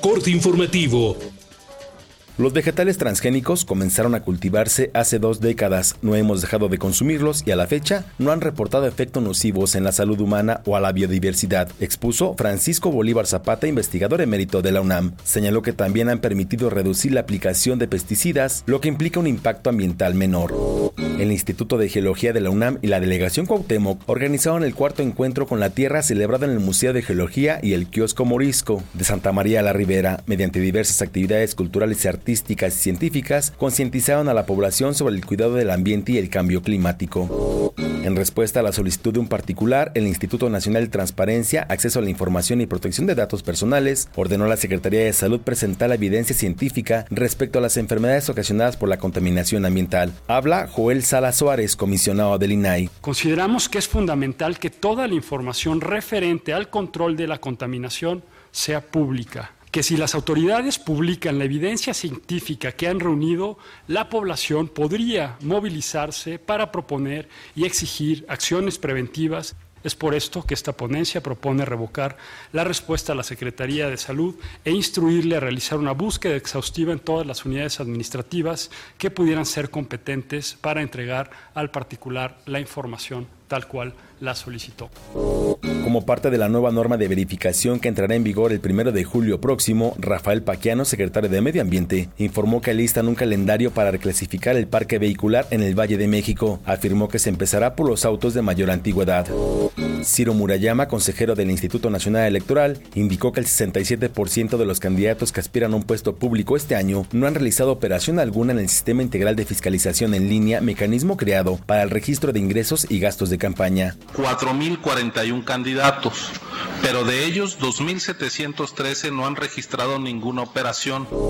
Ricardo Anaya, presidente del PAN, aseguró que denunciará a funcionarios que utilicen programas sociales con fines electorales. Esto luego de que el delegado de Prospera en Veracruz renunciara a su cargo al ser señalado por este tipo de prácticas. Estaba clarísimo que estaba lucrando con la necesidad de la gente más pobre en nuestro país, particularmente en el estado de Veracruz. Esto viene a confirmar lo que nosotros dijimos que efectivamente en el PRI están utilizando los programas sociales para beneficiar a sus candidatos, lo cual implica la comisión de un delito. Miguel Barbosa, líder de los senadores del PRD, dijo que Miguel Ángel Mancera, jefe de gobierno de la Ciudad de México, es la única opción de su partido para las elecciones presidenciales de 2018. Descartó cualquier posible alianza con el PAN. Para nosotros, el PRD en el 2018 deberá contender con candidato propio. Dejemos de hacer especulaciones sobre posibles alianzas con el PAN en el 2018. La Secretaría de Desarrollo Social y la Universidad Autónoma Metropolitana firmaron un convenio para dar solución a los problemas económicos y de salud que aquejan a la sociedad mexicana. Habla José Antonio Mid, titular de la dependencia federal. Este esfuerzo que hoy se concreta o que hoy empieza por la vía de un convenio que le va a dar marco a esfuerzos puntuales y particulares que permitirá que nos despleguemos juntos en el seguro, en el servicio social. El Departamento del Tesoro de Estados Unidos informó que detectó actividad de Rafael Caro Quintero liberado en 2013. La dependencia incluyó a la pareja del capo en una lista negra donde se reportan operaciones comerciales ilícitas. Luego de tres meses de negociaciones, el Congreso italiano aprobó los matrimonios entre personas del mismo sexo. Habla la activista María Laura Anibali. Una grande, una grande gioia. Para mí es una gran alegría y habría sido todavía mayor si se hubieran incluido las adopciones para nuestros amigos, hombres y mujeres de las familias del arco iris, para sus hijos. Hasta aquí el reporte, en una hora más información. Primer movimiento. Donde todos rugen, el puma ronronea.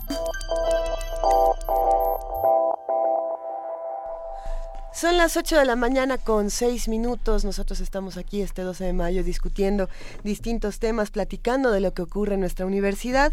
Y es momento ahora de que platiquemos con nuestros amigos del Centro Cultural, Cultural Universitario Tlatelolco. Se encuentra en la línea Sofi de Wolf, directora regional de Masterpiece Latinoamérica. ¿Cómo estás, Sofi? Buenos días. Buenos días, muchas gracias. ¿Todo bien? Qué, gusto platicar contigo esta mañana y más porque vamos a hablar sobre la exposición Más de 43 que precisamente se va a presentar en el Centro Cultural Universitario. Sí, exacto. Cuéntanos, por favor, qué, qué está ocurriendo en Tlatelolco y cómo va a ocurrir. Esta exposición es el resultado de un concurso de foto, caricatura y cuento que nosotros con Masterpiece organizamos el año pasado.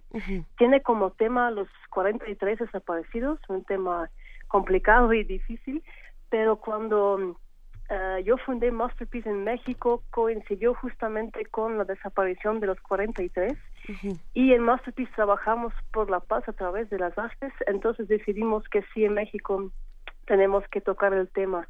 Me gustaría explicarles que Masterpiece es un movimiento de paz eh, internacional. Estamos en 47 países y trabajamos como con un concepto de clubs no es que alguien, en, tenemos dos sedes en, en Holanda y en Egipto, pero ellos no deciden qué los clubes en el mundo tienen que hacer. Es un movimiento grassroots, eh, nace desde la ciudadanía, entonces em, los clubes mismos pueden decidir y tienen toda la autonomía cómo trabajar en, por la paz en su país. Entonces decidimos como primer proyecto de Masterpiece Capítulo en México de lanzar este concurso de dar un foro a los jóvenes de expresarse sobre eh, esta problemática a través de las artes. Um, y esta noche a las 7 vamos a inaugurar esta exposición uh, con los mejores las mejores fotos, cuentos, caricaturas. También tenemos un cuento sonorizado em, que leyó Daniel Jiménez Cacho y tenemos un video. Vamos a tener la presencia de la Embajada de Suecia que nos apoya, de Freedom House, del muralista Cejo que nos hizo la imagen principal para este proyecto em, y de Enyaq Martínez porque él es un, un fotógrafo muy muy interesante y él va a dar el taller a los ganadores del segundo concurso porque con esta exposición eh, queremos invitar a los además a los jóvenes de participar en, en, la segunda edición del concurso que abrimos hace un mes y que tiene vigencia hasta el 31 de julio. Sophie, ¿el arte es una manera de conjurar a los demonios, de alejar el mal de nuestras vidas?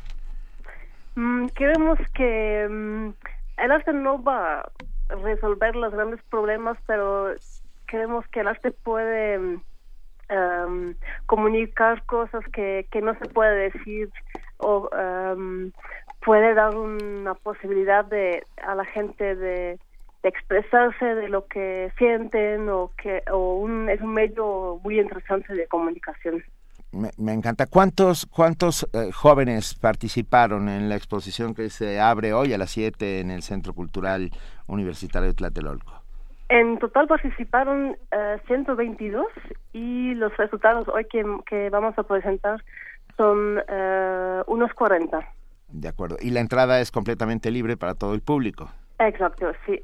¿Dónde, ¿Dónde podemos conocer más del trabajo que, que se ha logrado a partir de Masterpiece? Como bien nos cuentas, se hace, se hace por, por clubes, entonces pensemos que, que, podemos ver ahora este, esta primera exposición de, de, Masterpiece de lo que está haciendo en México, pero nos gustaría conocer el trabajo eh, que se ha realizado en otros países para ver estas herramientas de paz. Tenemos un sitio web internacional que es masterpiece.org y el capítulo de México tenemos un sitio web eh, separado que es masterpiece-mexico.org. Masterpiece-mexico.org es la página donde podemos consultar este trabajo y para ir a la exposición más de 43 nos vamos el día de hoy al Centro Cultural Universitario Tlatelolco para conocer alternativas de paz distintas. Muchísimas gracias, Sophie de Wolf. De nada. Un abrazo. Hasta luego. Gracias, hasta luego. Movimiento. Donde la raza habla. Y ahora tenemos una nota. Ingenieros de la UNAM crearon un robot que simula una expedición a Marte. El proyecto será presentado el próximo 6 de junio en un concurso internacional organizado por la NASA. Nuestra compañera Cindy Pérez Ramírez preparó la siguiente nota informativa.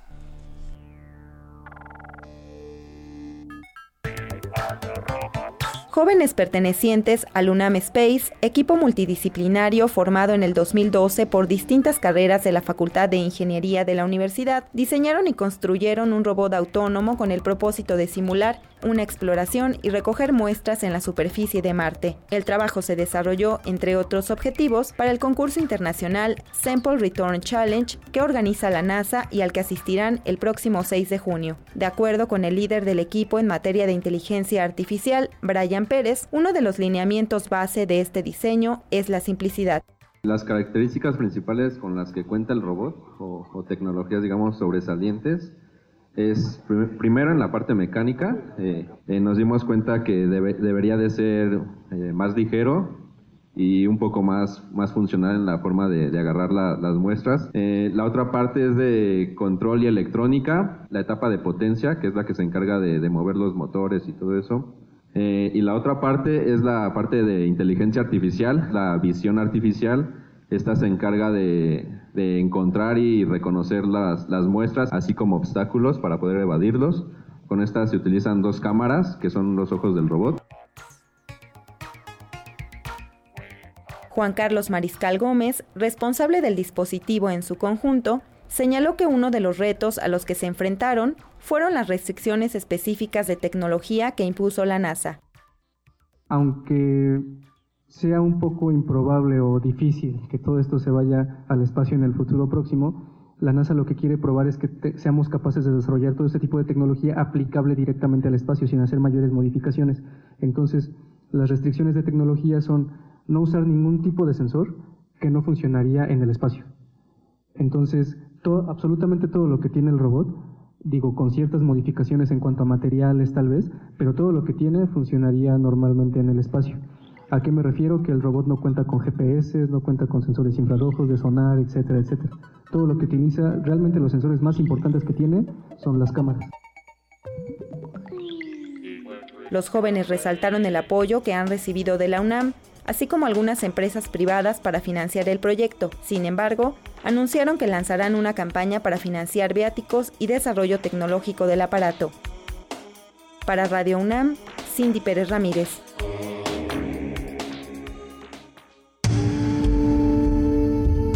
Movimiento. Donde todos rugen, el puma ronronea.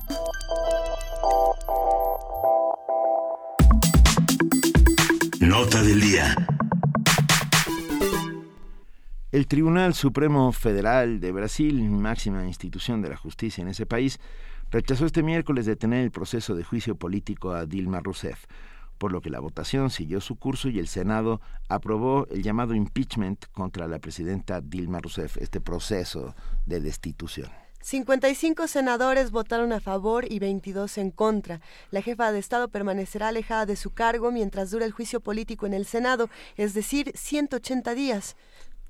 Durante este periodo, el vicepresidente Michel Temer asumirá el mandato interino del país. Si después del juicio eh, Rousseff es declarada culpable por dos tercios de la Cámara Alta, deberá dejar definitivamente la presidencia de Brasil y Temer contemplará, completará, disculpas, el mandato hasta 2018. Para conocer lo que está pasando en la escena política y social en Brasil, quiénes están involucrados, quiénes son corruptos, quiénes no, y cuáles son los argumentos en la destitución de Dilma Rousseff, nos acompañan en esta conversación, por un lado, la doctora en estudios latinoamericanos, Tania Carranza Gaitán. Buenos días, Tania, ¿cómo estás? Buenos días, muy bien, gracias. ¿Ustedes cómo están? Bien, muy bien, muchas gracias. Bueno, con estas noticias que ya iremos desglosando. Sí, muy bien. También está el doctor Marco Torrico Terán, investigador de Flaxo, México. Eh, Mario, Mario, Mario Torrico, muy buenos días. Mario. Todavía no ah, tenemos perdón, en la línea, tenemos Mario. A, a, Tania Carranza. Tania, si te parece, podemos arrancar comentando qué es lo, lo que está ocurriendo con este proceso de, de destitución eh, de Dilma Rousseff y platicar quiénes son los que están eh, involucrados en todo esto, quiénes son los corruptos, quiénes no. Platícanos, por favor. Sí, claro que sí. Bueno, es es eh, es una complicación y sí y desde luego es un tema bastante delicado, yo diría.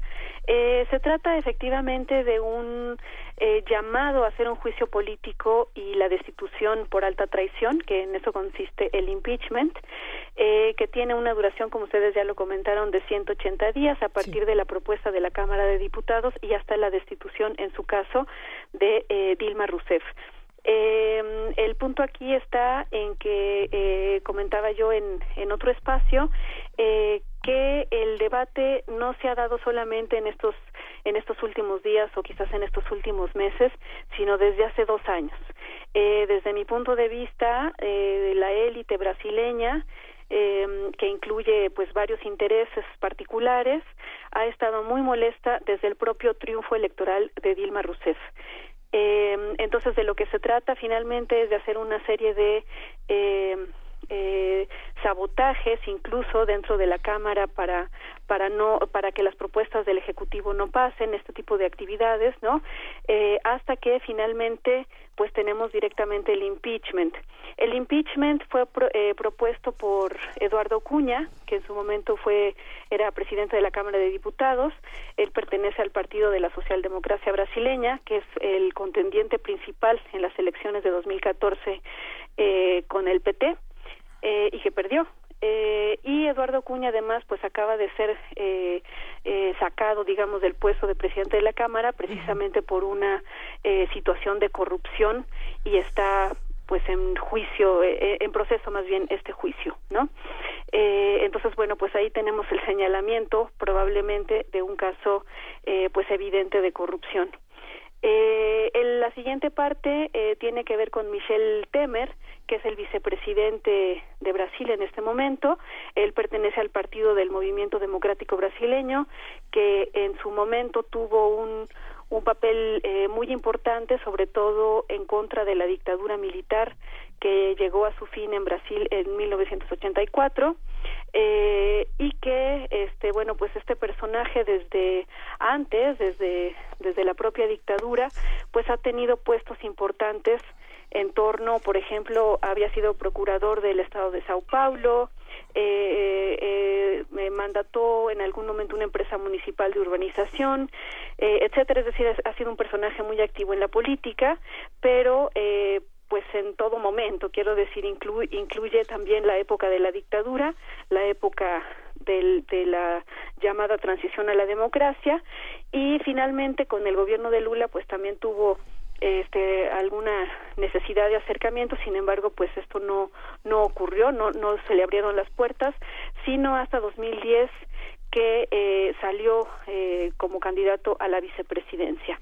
Eh, este personaje, Michel Temer, debo decir eh, que al mismo tiempo de ser eh, uno de los principales promotores del lavallato, que es esta eh, persecución, digamos, de, de crímenes, particularmente de corrupción en la empresa Petrobras, pues resultó que también eh, es investigado precisamente por recibir sobornos en las investigaciones este que lleva a cabo este lavallato no entonces bueno pues este es otra eh, otro elemento aquí para poder hablar de eh, corrupción y cabe decir, por ejemplo, que Michel Temer ha sido citado ya 21 veces por la Policía Federal, eh, precisamente por estos malos manejos, ¿no? Pues sí. Eh, entonces, bueno, pues el panorama que sigue no sería muy alentador en el momento en el que Michel Temer tome la, la presidencia interina y concluya este este periodo presidencial.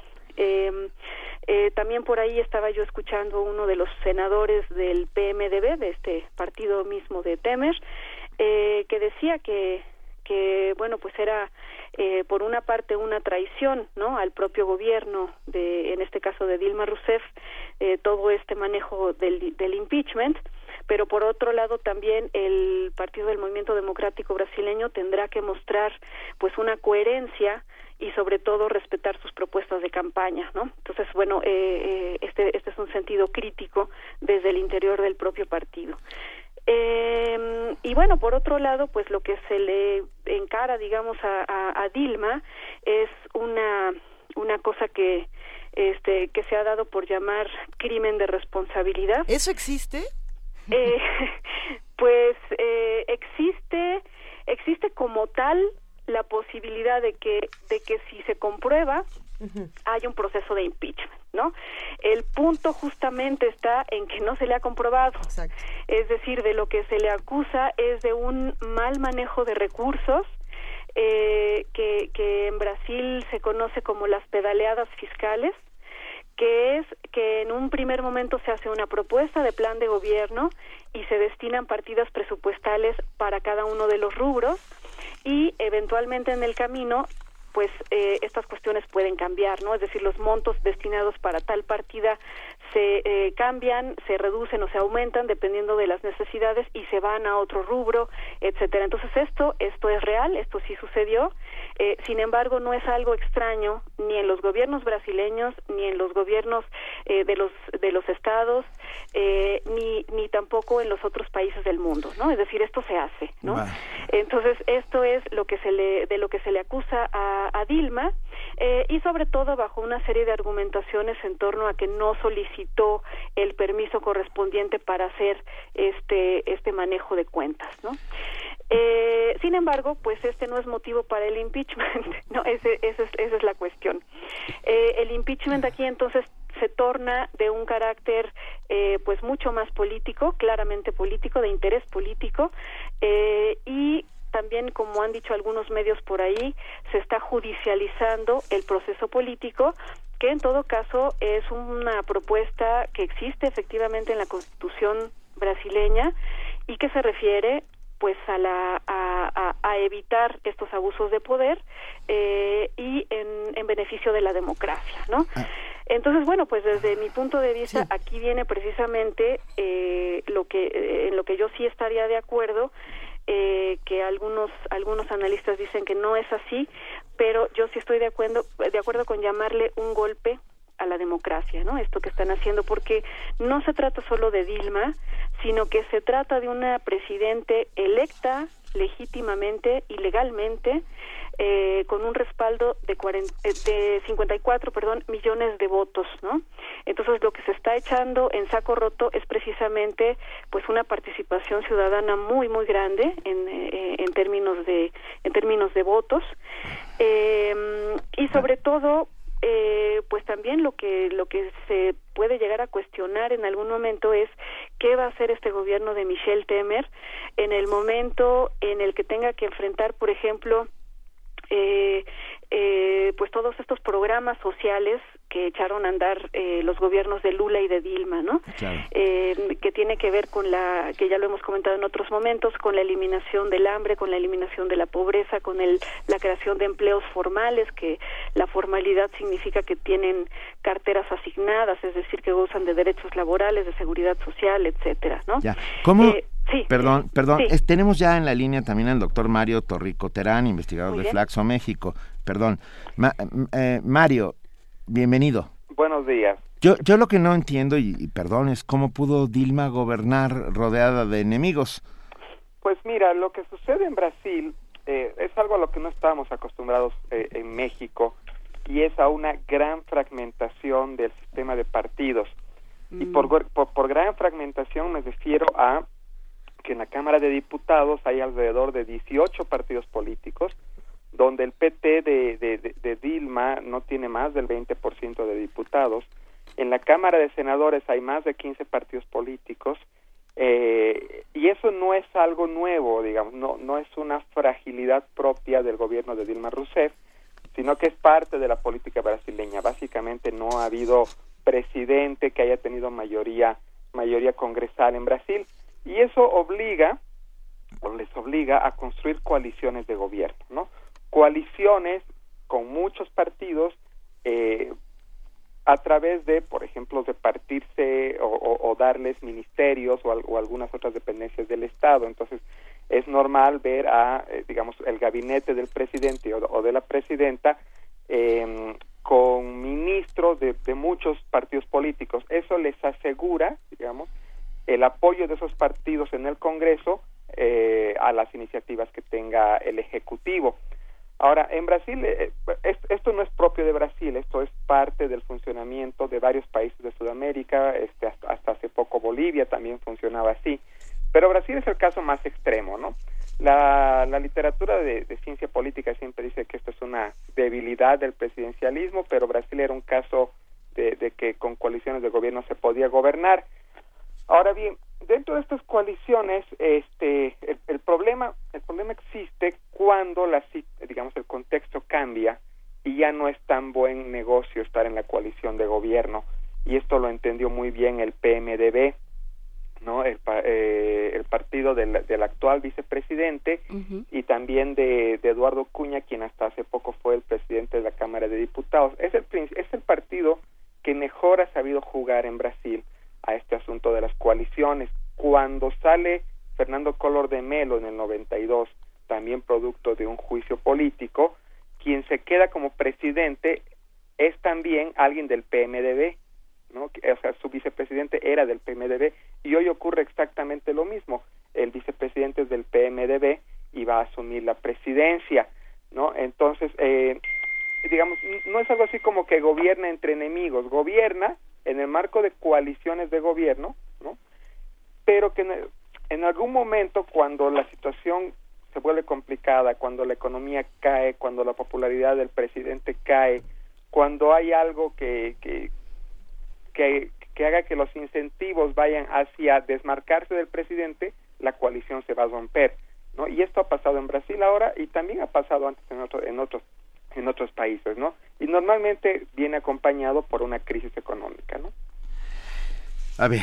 ¿Y, y qué tan, eh, maestro Mario Torrico, doctor Mario Torrico, perdón, eh, qué tan cierto, eh, bueno, o, o qué opina de esto que dice eh, la, la doctora Tania Carranza de, de que es un asunto eh, político, ¿no? Y de que... eh, Que es de- un golpe. Es un golpe de alguna forma. Bueno, que lo dice la doctora Tania Carranza y un montón de gente también. Bueno, sin duda es un asunto político, o sea, también el, nombre viene así, juicio político. eh, sin duda, sin duda es un asunto político y, y, y, no, no podemos negar la naturaleza política de un proceso de impeachment, no solo en Brasil, sino en cualquier otro, otra democracia. Lo que tenemos que preguntarnos es a qué, digamos, este, si realmente es, es, es, es una figura que realmente nos sirve a la democracia o no. ¿no? Yo, en, en, particular, a ver, yo no estoy eh, de acuerdo en otorgar un cheque en blanco a los gobernantes, en decir que cuando los gobernantes llegan al poder, democráticamente electos, con mayoría de votos, este pueden pueden gobernar sin restricciones, sin, sin pesos y contrapesos, sin fiscalización, etc. Todo eso tiene que haber, tiene que haber contrapesos, tiene que haber fiscalización y tiene que haber sanciones ante el mal ejercicio, ¿no? Eso es eh, digamos, la democracia no es solamente la formación de una mayoría electoral, la democracia es mucho más que eso, ¿no? Entonces, en ese sentido, eh, hay, hay que preguntarnos si el juicio político está cumpliendo esa función o no, ¿no?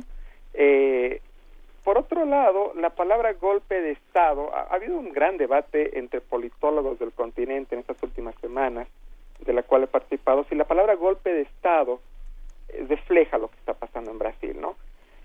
Eh, y digamos el, la digamos la, opinión más este digamos más, apoyada es que la palabra golpe de estado eh, más bien hay que tener cuidado con el uso de las palabras. La palabra golpe de estado está asociada a un pasado muy doloroso para todos los países de Sudamérica no pasados sangrientos incluyendo a Brasil por supuesto. incluyendo Brasil no eh, y cuando utilizamos estas palabras para para también calificar otros procesos, eh, de repente estamos abaratando la gravedad del término, ¿no? Eh, no tenemos en este momento en la ciencia política un término exacto para definir lo que está pasando. Algunos le llaman golpe suave, algunos le, llaman golpe parlamentario. Eh, yo no sé si, si, bueno, si alguno de esos términos se ajusta bien, pero además no es algo que solamente haya pasado en Brasil, este, y, no es la primera vez tampoco en Brasil, ya pasó con Fernando Color de Melo, o sea, el proceso es idéntico al que pasó con Fernando Color de Melo, las acusaciones en esa época fueron de corrupción, las acusaciones ahora no son de corrupción, aunque hay un entorno de corrupción en Brasil, y cuando cayó Fernando Color de Melo nadie dijo que era un golpe de Estado, ¿no? Ahora, ¿cómo calificamos también a los procesos sociales de principios de la década pasada en Argentina, en Bolivia, en Ecuador, donde la movilización de masas llevó a, a la denuncia del presidente. Es decir, nos ponemos en, un, en una situación muy complicada cuando empezamos a usar calificativos este, no tan precisos, ¿no? Pero ciertamente sí es un proceso alimentado con una intencionalidad política, una intencionalidad política que tiene que ver con, pues, este, la fragilidad de la presidenta, una economía declinante, eh, una imagen cada vez eh, más, este, más negativa de la presidenta hacia la sociedad, escándalos de corrupción, no solamente de su partido, sino de toda la clase política, eh, pues es un contexto que cualquiera diría, cualquier analista político diría, pues es un, es un contexto que va a ser muy probable la destitución del presidente. Ok, a, ver. Tania Carranza. Sí. Por favor. Eh, sí, bueno, eh, yo tengo algunas eh, diferencias con el doctor Mario. Eh, por ejemplo, el juicio que se le hizo a Color de Melo no es en absoluto idéntico al que se le está haciendo a Dilma, eh, por una cuestión muy sencilla. Color de Melo sí era culpable, ¿no? Eh, es decir, aquí el punto no es la defensa de Dilma eh, a modo de cheque en blanco, con lo cual estaría yo de acuerdo con el con el doctor Mario, sino que el punto es que el Tribunal Superior Federal debe de presentar las pruebas y estas pruebas no han sido presentadas, es decir, es un en este caso sí sería un abuso del mandato de, la, de las cámaras para el proceso de impeachment, ¿no? Eh, el caso de Color de Melo fue un caso muy muy claro porque él entró eh, eh, por primera vez se eligió se eligió presidente de la República en 1989 eh, después de 28, 29 años de haber una ausencia de este proceso electoral precisamente por la dictadura, pero después de terminada la dictadura tampoco hubo este proceso de elección directa. Entonces, la movilización popular llevó no solamente al término de la dictadura, sino a la presión para que para que se organizara una serie de elecciones que incluyó también la Constitución brasileña de 1988, es decir, que que fue promovida desde los ciudadanos, ¿no? y firmada por los ciudadanos. Y de hecho así se apoda la Constitución ciudadana. Entonces, en 1989 por primera vez después de todos esos años, se enfrentan dos candidatos que representaban dos proyectos distintos. Por un lado, Lula da Silva del PT y por otro lado, Color de Melo de un partido en ese momento inventado al vapor, el PRN, para dar sustento a la candidatura de Color. Color se presentó con una propuesta de en, contra de los marajás para, para los brasileños esta figura es la de los parásitos del poder, ¿no? Abajo la corrupción, este fuera todos estos que viven del presupuesto público y resultó ser uno de ellos.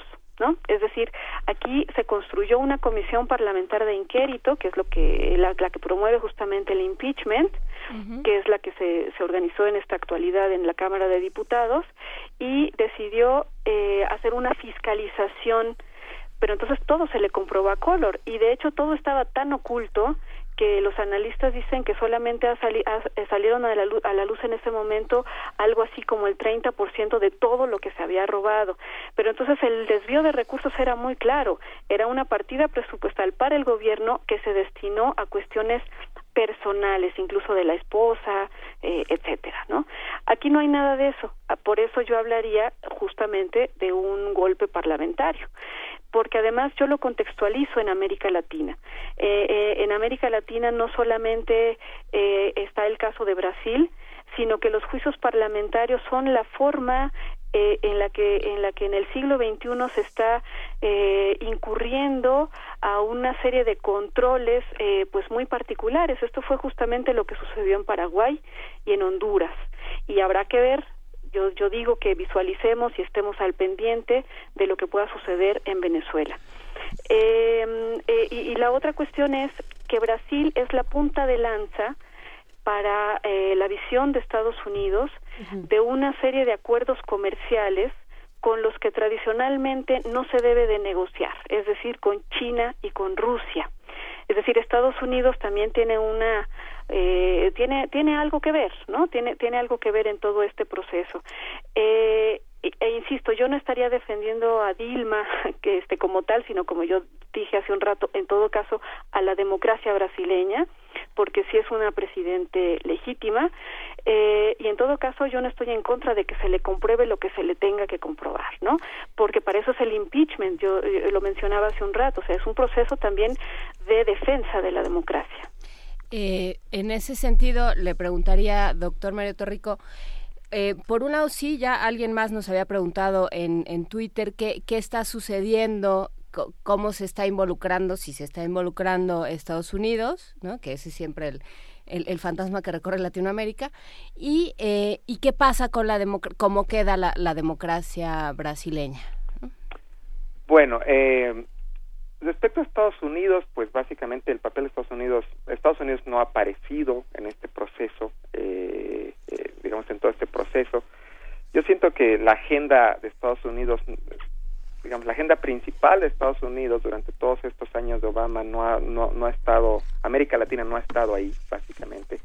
Estados Unidos tiene muchos problemas en otros lugares del mundo donde donde hizo muy mal las cosas y le, y le y le salieron en contra, este, tiene muchos problemas internos eh, y América Latina digamos que lo dejó un poco, este, digamos lo, dejó en una agenda un poco un poco delegada. Eh, ahora digo yo no yo no sé si Estados Unidos o más bien no hay ninguna evidencia, ningún dato, ningún nada que nos haga sospechar que Estados Unidos esté detrás de estos procesos. Y si, y si miramos además, este, digamos, la, la evidencia, hay eh, investigadores que han mostrado que sostenidamente, cuando la economía es declinante, como es el caso de Brasil, los gobiernos tienen problemas, ¿no? Pensemos en este momento qué, qué gobiernos han tenido problemas. Venezuela básicamente tiene una economía declinante, Argentina salió la presidenta Cristina Fernández de Kirchner con una economía declinante. Brasil está saliendo Dilma Rousseff o, está en un proceso de impeachment con una economía declinante. Nosotros estamos inclinados. No, este, México no tiene una economía declinante, tiene una economía estancada, digámoslo así. Este, que no es nada bueno, pero es una economía estancada eh, y da ya desde hace muchos años, ¿no?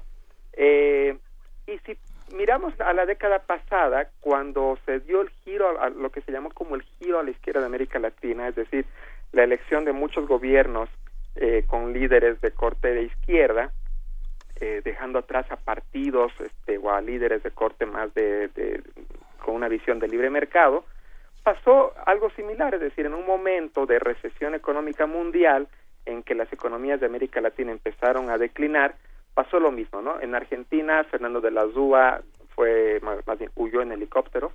Este, en Bolivia, Gonzalo Sánchez de Lozada huyó en avión. Eh, en Ecuador, varios presidentes también este, fueron destituidos.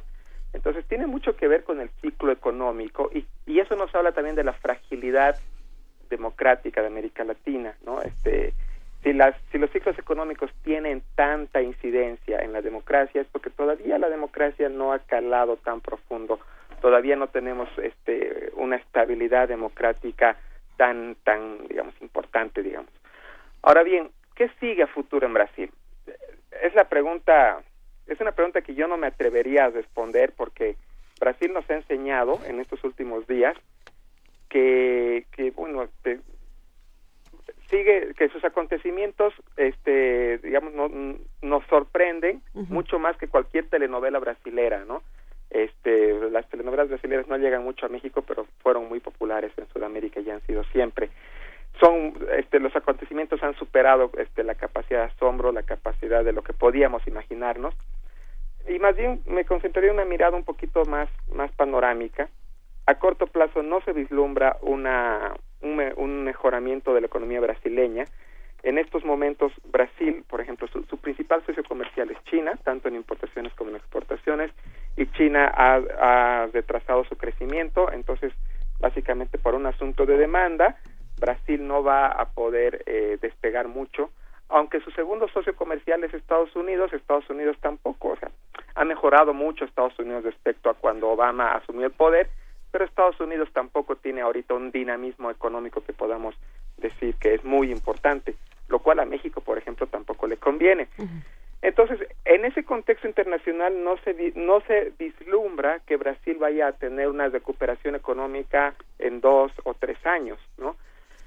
Y si esas variables pesan tanto en el proceso político, pues lo más probable es que el gobierno de Temer este tenga muchísimos problemas si es que logra terminar el mandato que es algo que yo dudo porque también Temer tiene problemas este judiciales y también porque pues este digamos no le van a dar las fuerzas políticas brasileñas algo así como un periodo de luna de miel ni siquiera de un mes yo diría dada la fragmentación de las fuerzas políticas brasileñas dado el descontento ciudadano. Es decir más bien lo que tenemos es un contexto muy adverso una, un sistema de partidos que no puede dar respuesta y un gobierno que no va a tener margen de maniobra y que, digamos, por el hecho de no haber sido electo, no tiene eh, condiciones de legitimidad como, como los que tenía Dilma Rousseff, que termina siendo destituida. Entonces el panorama es un poco gris, ¿no? Sí, si bien Temer tiene problemas judiciales, también quedó claro en las últimas semanas, en los últimos meses, que de que tiene planes, de que tiene una agenda bien establecida, la tiene. ¿no? Tania Carranza, ¿qué podemos esperar de los próximos días de Temer en lo inmediato? Eh, hay cosas, aunque digamos que como, como bien nos dice Mario Torrico, habrá cosas que no se podrán definir y muchísimas sorpresas. Sí hay otras que ya están establecidas, como por ejemplo las futuras Olimpiadas, como cosas inmediatas, es decir, ¿qué podemos esperar de Temer en ese sentido y con sus planes y agenda? Claro, eh, pues desde mi punto de vista no sería tanto pensar en Temer como un personaje aislado, sino precisamente con esta toda esta propuesta, digamos, de, de, proyecto diferente al que se había planteado con los gobiernos de Lula y de Dilma, ¿no? eh, yo lo que observaría es fundamentalmente un interés por el desmantelamiento de Estado, es decir, por una cuestión eh, de ciertos eh, de ciertas propuestas eh, llamadas neoliberales y a mí me da toda la impresión de que el gobierno de Temer independientemente de que coincido con el doctor Mario en que eh, muchas cosas están en veremos actuaría muy parecido al gobierno de Macri en Argentina. Es decir de inmediato echar para atrás una serie de propuestas que en términos generales podríamos llamar como conquistas sociales no ese ese sería mi mi temor este incluso no y el nuestro este sí uh, todavía falta mucho por ver eh, falta el juicio político para ver si definitivamente Dilma Rousseff es quitada del poder. Hay ahí uh, todavía los abogados los que están uh, trabajando a su favor mantienen ciertas esperanzas. Veremos qué pasa. De verdad, ¿algún otro comentario, alguno de los dos, por favor? ¿O estamos ya cerrando esta conversación? Bueno, pues mi último comentario eh, sería estar muy muy claros de que mm, de que toda esta cuestión del, del juicio eh, es, es un poco, aunque suene redundante, es un juicio injusto, eh, porque los, eh, las cosas que se crearon para sustentarlo pues son específicamente para este gobierno de Dilma eh, es decir pareciera que, que hay una cuestión ahí eh, hasta personal no y aquí también yo me atrevería a, a, argumentar una cosa que tiene que ver con los rasgos con las características culturales de Brasil porque efectivamente se trata todavía de un sistema patriarcal. Y entre otras cosas pues es un ataque eh, a una mujer no eh, entonces esta, eh, estas cuestiones eh, machistas eh, o incluso racistas y discriminatorias en otros sentidos pues son muy característicos también de esta pues de esta sociedad brasileña desgraciadamente no todavía. Vale muchísimas gracias Tania Carranza Gaitán. Doctor Mario Torrico Terán algún último comentario rápidamente pues algo que, no había señalado yo es que eh, en estos procesos, digamos, en, en este afán de no dar un cheque en blanco a un presidente democráticamente electo y de que puedan funcionar ciertos mecanismos de fiscalización, de rendición de cuentas, no solamente ante los otros poderes, sino también ante la ciudadanía, digamos, eh, una innovación institucional que hubo eh, hasta hace poco, de, desde hace pocos años en varios países fue el referéndum revocatorio, es decir, que eh, se reúnan cierta cantidad de firmas para pedir la revocatoria del mandato del presidente a través de un referéndum.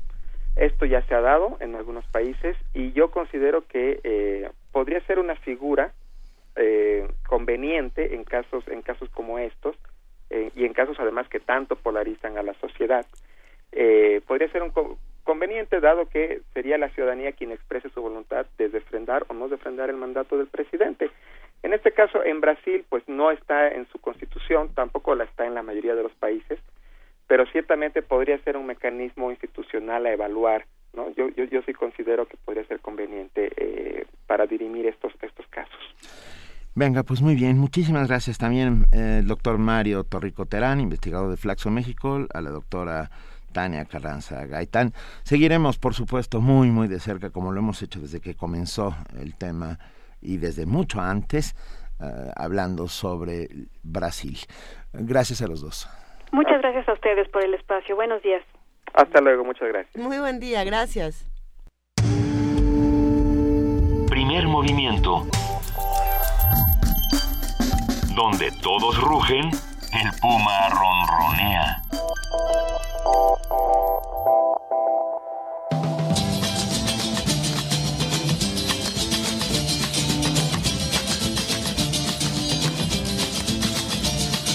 Moi je joue, moi je joue à joue contre joue. Je veux jouer à joue contre vous, mais vous le voulez-vous? De tout cœur, je veux gagner ce cœur à cœur. Vous connaissez mon jeu par cœur, alors défendez-vous. Sans tricher, je vous le promets. J'ai gagné, tant pis c'est bien fait, vous êtes mon jouet à présent. Ce ne sera plus vous, mais toi. Et tu feras ça, t'apprendras n'importe quoi pour moi.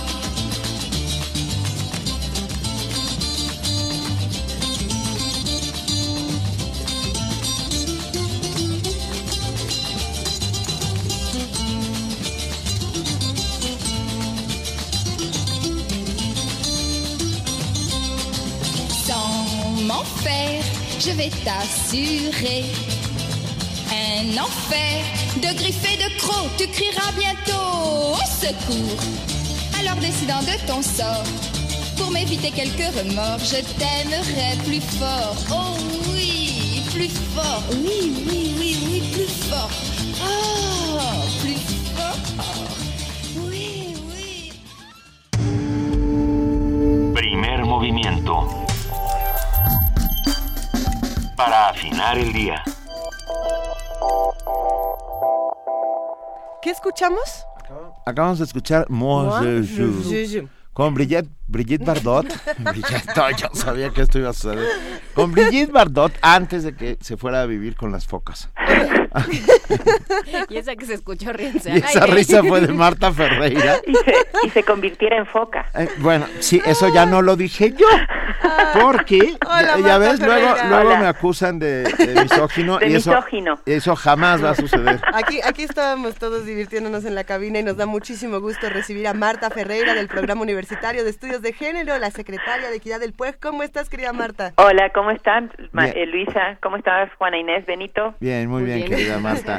Cuéntanos, que nos vas a hablar de equi- equidad de género en el cuidado. Ya, ya lanzaste el otro día la primer, el primer anzuelo hacia, Sí, sí, hacia sí. los cuidados y vas a abundarme. Tengo Sí, la- porque no quiero, no quiero aburrir al auditorio. Nunca no, nos aburres, jamás lo Marta. harás, querida. Venga.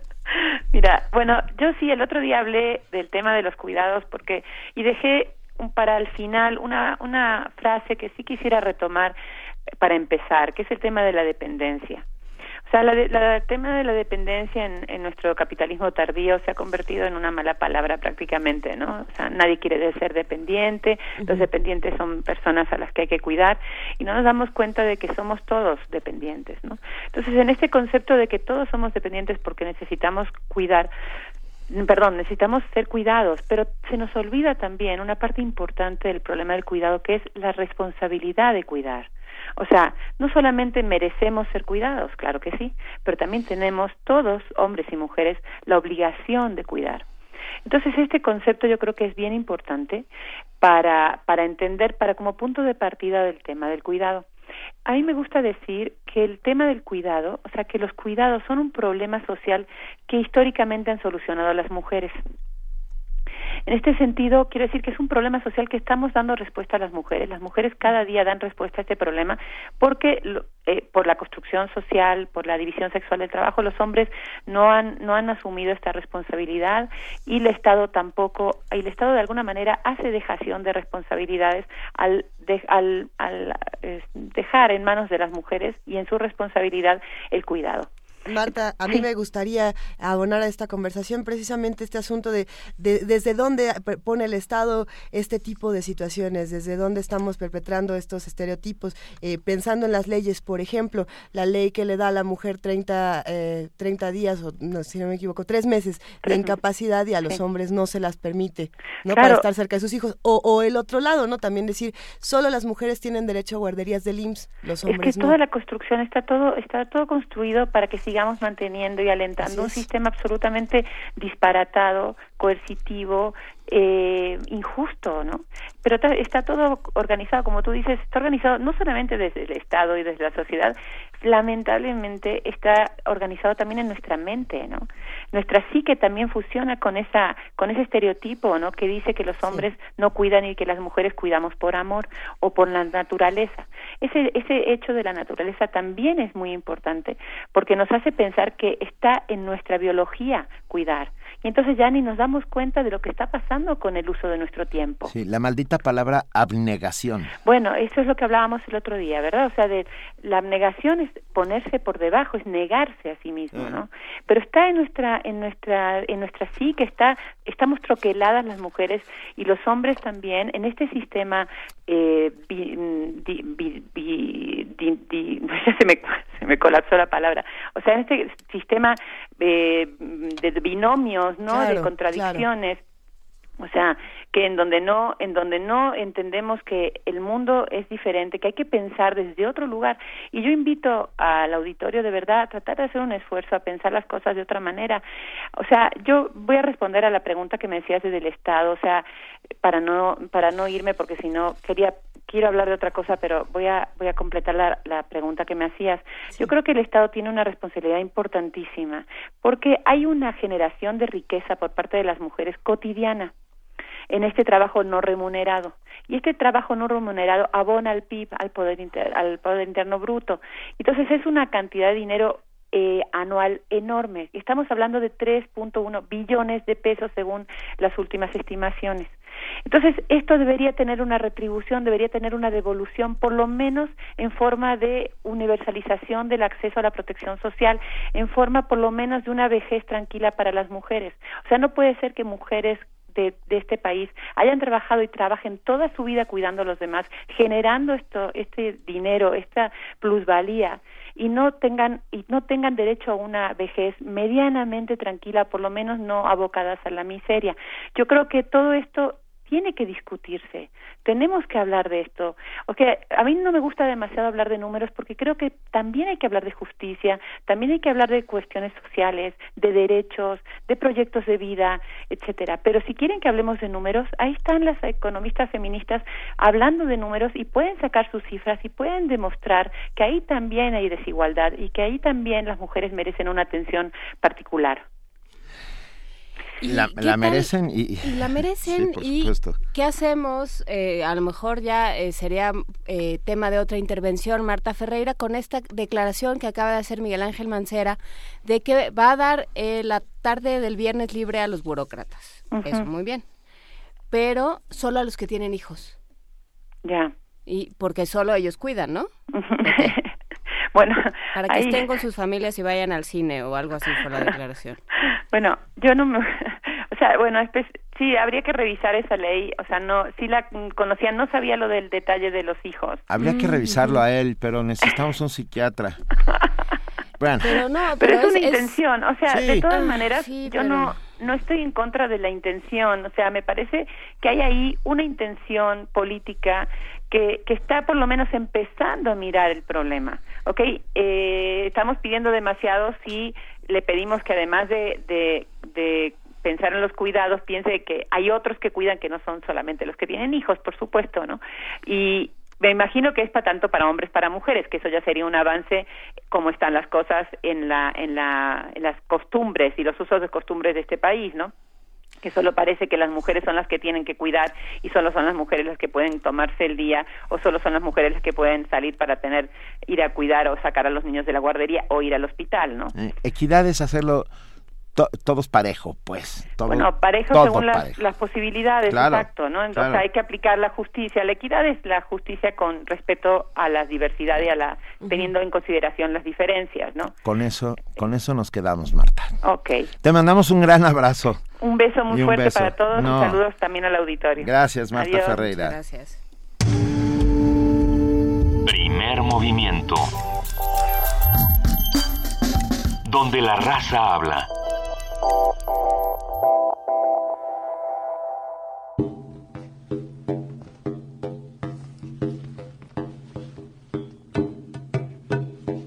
El live looping es la grabación y reproducción de una pieza musical en tiempo real. Es una técnica que permite crear atmósferas sonoras capaces de transportarnos a distintas dimensiones.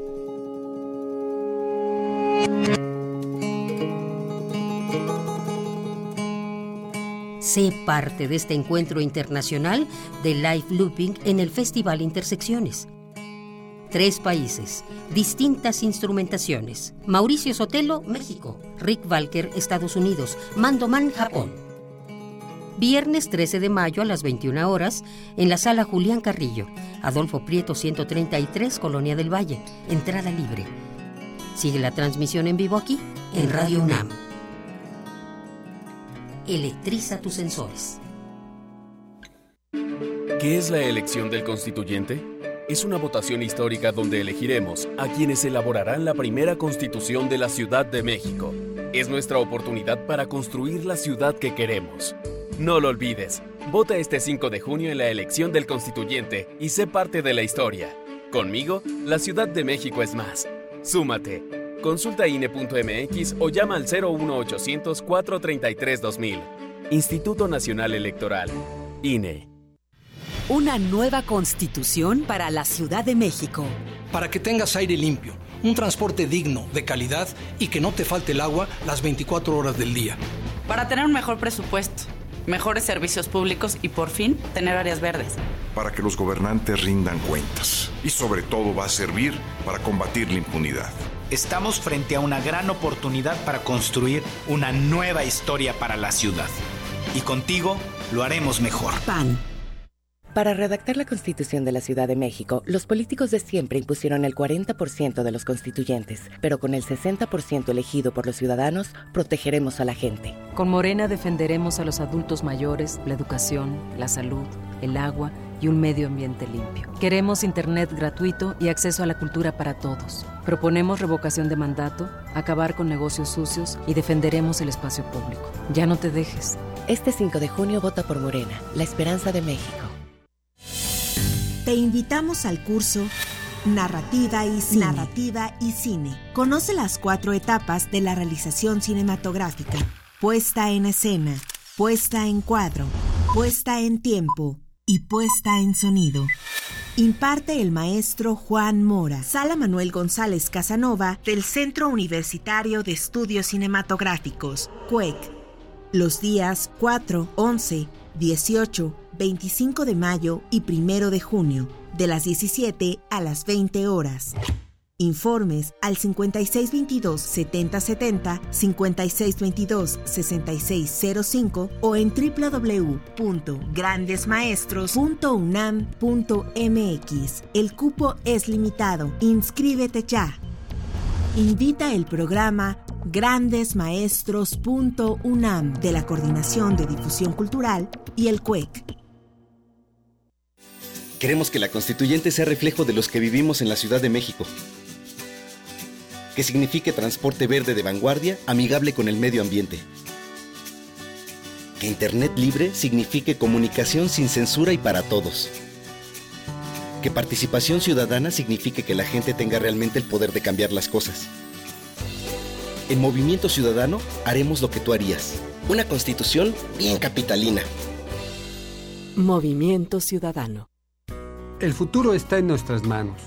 Tengo la oportunidad de ser uno de los redactores de la Constitución de la ciudad, momento histórico para establecer las reglas entre gobernantes y ciudadanos. Nosotros podemos decidir qué queremos y qué no queremos más. ¿O se lo vas a dejar a los corruptos de siempre? Soy Cleto López Becerra candidato ciudadano y quiero que las cosas cambien. Conmigo, tu voto será tu voz.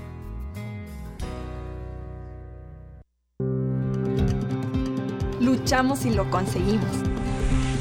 El Partido del Trabajo está más vivo que nunca. Seguimos adelante, trabajando por ti y por los que más quieres defendiendo tus derechos y con un gran amor por México. Partido del Trabajo. Esta bandera no la baja nadie.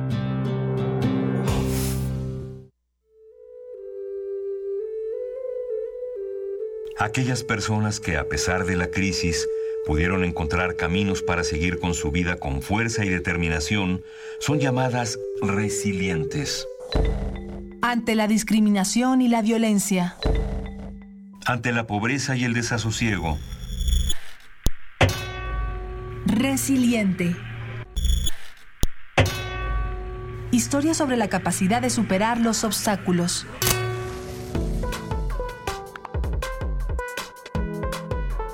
Lunes y miércoles a las 3 y media de la tarde. Por el 96.1 de FM. Historia sobre la capacidad de superar los obstáculos. Resiliente. Resiliente. Radio UNAM.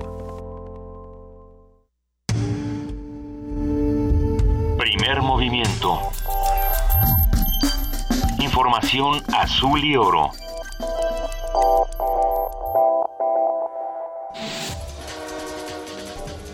reporte informativo. Emma Vanessa Martínez Reséndiz es la primera alumna en obtener la licenciatura en Ciencias de la Tierra, que se imparte en la Facultad de Ciencias Campus Curiquilla, Querétaro. En su tesis, retomó y analizó la petrología y geoquímica del vulcanismo máfico de la porción sur de la Sierra Madre Occidental. Para que la nueva constitución de la Ciudad de México se actualice, esté más cerca de la ciudadanía y sea entendible para el conjunto de la población, es importante convocar a su discusión y analizarla desde todos los puntos de vista, afirmó en la UNAM Cuauhtémoc Cárdenas Solórzano, presidente de la Fundación para la Democracia. La Administración para el Control de Drogas DEA agregó a su lista de los fugitivos más buscados a Nemesio Ceguera Cervantes, alias El Mencho, líder del cártel de Jalisco Nueva Generación, por quien el gobierno mexicano ofrece una recompensa de 2 millones de pesos. La Comisión Permanente del Congreso de la Unión llamó a comparecer a funcionarios de la PGR y de la Secretaría de Relaciones Exteriores para conocer el estado del proceso en la extradición de Joaquín El Chapo Guzmán y el monto total de su fortuna. Dijeron que debe regresar a México el dinero del capo y evitar que se quede en Estados Unidos. La sección instructora de la Cámara de Diputados decidió retirar el fuero a la diputada Lucero Sánchez, a quien la Procuraduría General de la República acusó de haber utilizado documentación falsa para ingresar al penal del Altiplano y reunirse con Joaquín El Chapo Guzmán. Gobierno federal, legisladores del Congreso de la Unión, la Comisión Nacional de Derechos Humanos y la Iglesia se manifestaron en contra de la posibilidad de negociar con el narcotráfico. Advirtieron que esto significaría la rendición del Estado y el reconocimiento de su incapacidad para combatir criminales. Esto luego de que Vicente Fox recomendó pactar con el crimen organizado.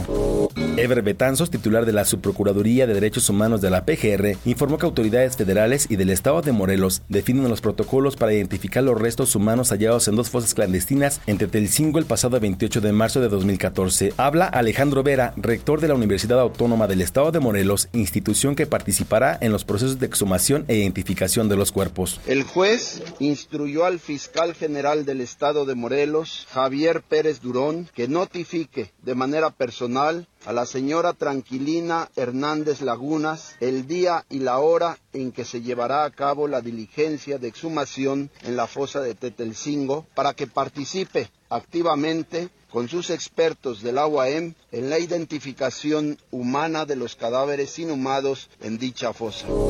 El presidente Enrique Peña Nieto recibió las cartas credenciales de embajadores de 19 países. Durante el evento, el diplomático de Malasia, Mohammad Azar, descartó que la condena a muerte de tres mexicanos acusados de narcotráfico en su país dañe las relaciones entre ambas naciones. Trabajadores de diversos gremios salieron a las calles de San José, Costa Rica, para protestar por el incremento de la pobreza en su país. Habla Gilberto Cascante, presidente de la Asociación Nacional de Educadores. El nivel de pobreza en Costa Rica aumentó a 375 mil familias en menos de dos años. ¿Cómo puede ser posible que hablemos de que vamos mejorando con inflación cero cuando en realidad eso no se ve reflejado en los hogares costarricenses? La OTAN activó en la base militar rumana de Beselú un escudo antimisiles diseñado y financiado por Estados Unidos para hacer frente a posibles amenazas instrumentadas fuera de Europa. En respuesta, el gobierno de Moscú acusó a Estados Unidos de violar el Tratado de Eliminación de Misiles Nucleares de Medio y Corto Alcance al poner en marcha el escudo antimisiles. Hasta aquí la información, lo esperamos en nuestro corte vespertino.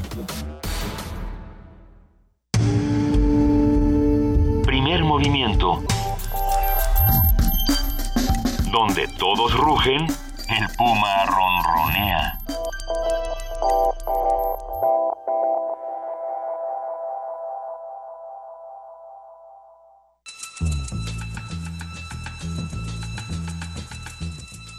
Es hora de poesía necesaria.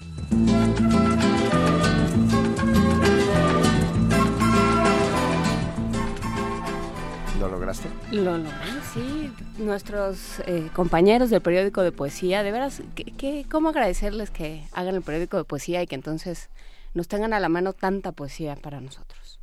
Y tanta poesía nueva. Lo que vamos a leer ahora, lo que voy a leer ahora, eh, porque lo, eso de que vamos a leer ahora fue como de futbolista. Sí. Eh, sí, Pero ¿no? eso es solo cuando ganamos. No, si, si perdemos es que no se dieron las condiciones. No se nos dieron las condiciones. Eh, de Leonel Lien Liaf, eh, poesía en mapuche, desde la lluvia. ¿Han visto cómo ya llueve ahora? ¿Han visto cómo cae la lluvia ahora? ¿No Así les da es. muchísima emoción que llueva? Sí, bueno, ayer fue un maravilloso porque estaba yo empecé a sentir que podíamos respirar alguna vez. Por porque sigue, ayer estuvo a tres puntos otra vez de, de la doble contingencia, pero a ver, perdón, nos estamos desviando. Desde la lluvia. La lluvia me habla con frescura, me mira desde el suelo empapado, luego se desliza por mi espíritu hasta el otro lado del tiempo. Mi corazón es como el canto de la lluvia, es el olor fresco de mis pensamientos. Volveré, volveré a decir que estoy vivo, que estoy cantando cerca de una vertiente, vertiente de sangre. Le preguntaré al sol de dónde viene, y si pasan los años, repetiré lo mismo. Vengo de las tierras de Alepo, diré, avanzo, avanzo. Quiero llegar muy lejos, más allá del umbral de las estrellas. Primer movimiento. Escucha la vida con otro sentido. Boletos, tenemos boletos para todos los que nos están escuchando. Gracias por escribirnos arroba P Movimiento, a Diagonal Primer Movimiento UNAM y al teléfono 55 36 43 39. Ahí les va. El taller coreográfico de la UNAM bailará por el derecho a la educación en el Día del Maestro. Con este programa dedicado al Día del Maestro, la compañía hace votos para que se creen las condiciones que permitan asegurar una educación incluyente y de calidad para todos los niños, niñas y adolescentes mexicanos. En esta ocasión se remontarán las alas para Malala, una de las últimas creaciones de Gloria Contreras. Bueno, todo ello sucederá este viernes 13 de mayo en el Teatro Arquitecto Carlos Lazo a las 12.30 horas, entrada libre al público en general, pero el sábado 14 en la sala Miguel Covarrubias a las 12.30 horas, ahí es donde tenemos boletos. Son cinco por Twitter con su nombre más el hashtag alas Malala y cinco por el muro de Facebook con su nombre más el hashtag alas. A los cinco primeros en cada caso les daremos dos pases dobles para asistir a la sala Miguel Covarrubias a las 12.30 horas el sábado 14 de mayo. Gracias, taller coreográfico de la UNAM. recordemos siempre a la maestra Gloria Contreras y mientras lo hacemos y nos escriben a nuestras redes sociales, les presentamos una nota. Canadá es uno de los países con mayor migración latinoamericana. En 2006 vivían en esa nación más de, 40, más de 450 mil personas provenientes de la región. Nuestro compañero Antonio Quijano nos prepara esta información. En Canadá, una de cada cinco personas nació en el extranjero. Esa nación ha registrado cinco oleadas de inmigrantes que en diferentes contextos han sido afectados por las políticas en turno. De un periodo acogedor, el país de la hoja de maple transitó a un aumento de restricciones y después a un periodo selectivo. Claudia Masferrer, profesora e investigadora en el Centro de Estudios Demográficos, Urbanos y Ambientales del Colegio de México, presentó en la UNAM una investigación que forma parte de su tesis doctoral, donde analizó la exogamia en cuatro grupos de latinoamericanos que han emigrado a Canadá, chilenos, salvadoreños, guatemaltecos y mexicanos. Los mexicanos son el grupo más numeroso de inmigrantes latinoamericanos en Canadá.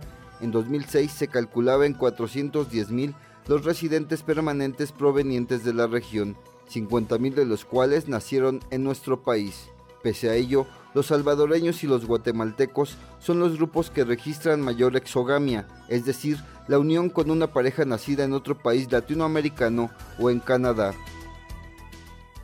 En general apunta todo a que hay una heterogeneidad de la comunidad latinoamericana, que no se puede considerar en Canadá como que la, comunidad latinoamericana es un bloque. Y en realidad lo que vemos es que las uniones exógamas entre otros latinoamericanos, que siempre surge como una pregunta, bueno, están con otros, con otros, con otros inmigrantes, pero quizás solamente son otros latinoamericanos y en realidad, bueno, ¿acaso eso es una unión exógama o no? Pero en realidad hay variaciones por país y vemos que solo los guatemaltecos, si uno ya hace un análisis descriptivo, solo los guatemaltecos son, son los que están en uniones con inmigrantes de otros países latinoamericanos. Y eso es significativo, pero, pero tampoco se ve que haya un patrón muy claro.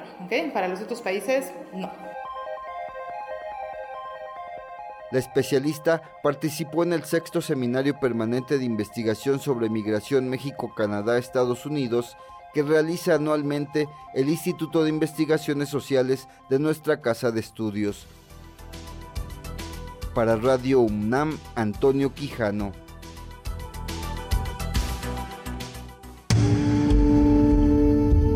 movimiento. Donde la raza habla.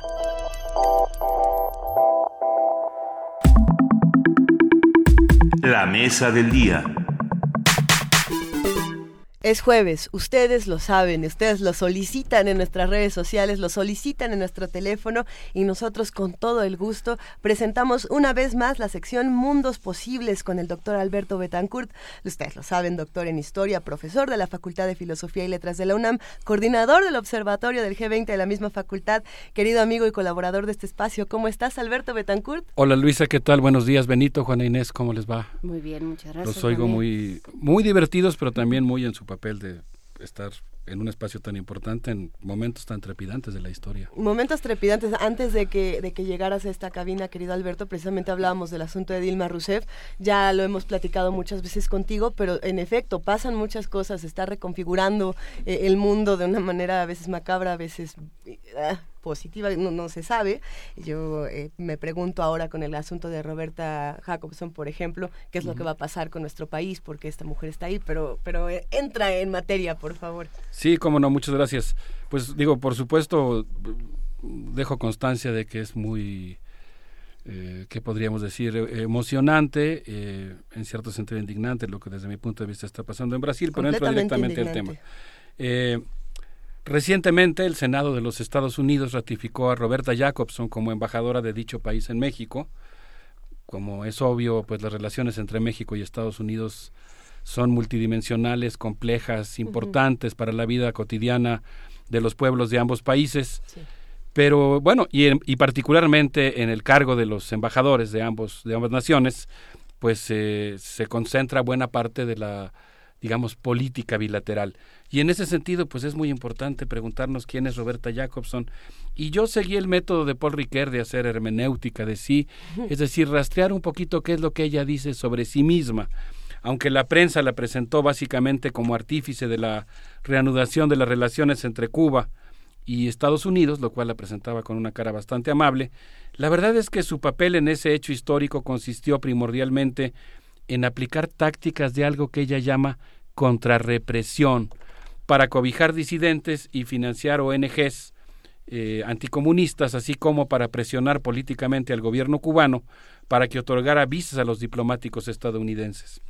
Antes de su llegada a México, la experimentada diplomática ocupó un cargo muy importante, Luis, a la dirección de asuntos del hemisferio occidental, que es como se llama el área del Departamento de Estado que se encarga de América Latina.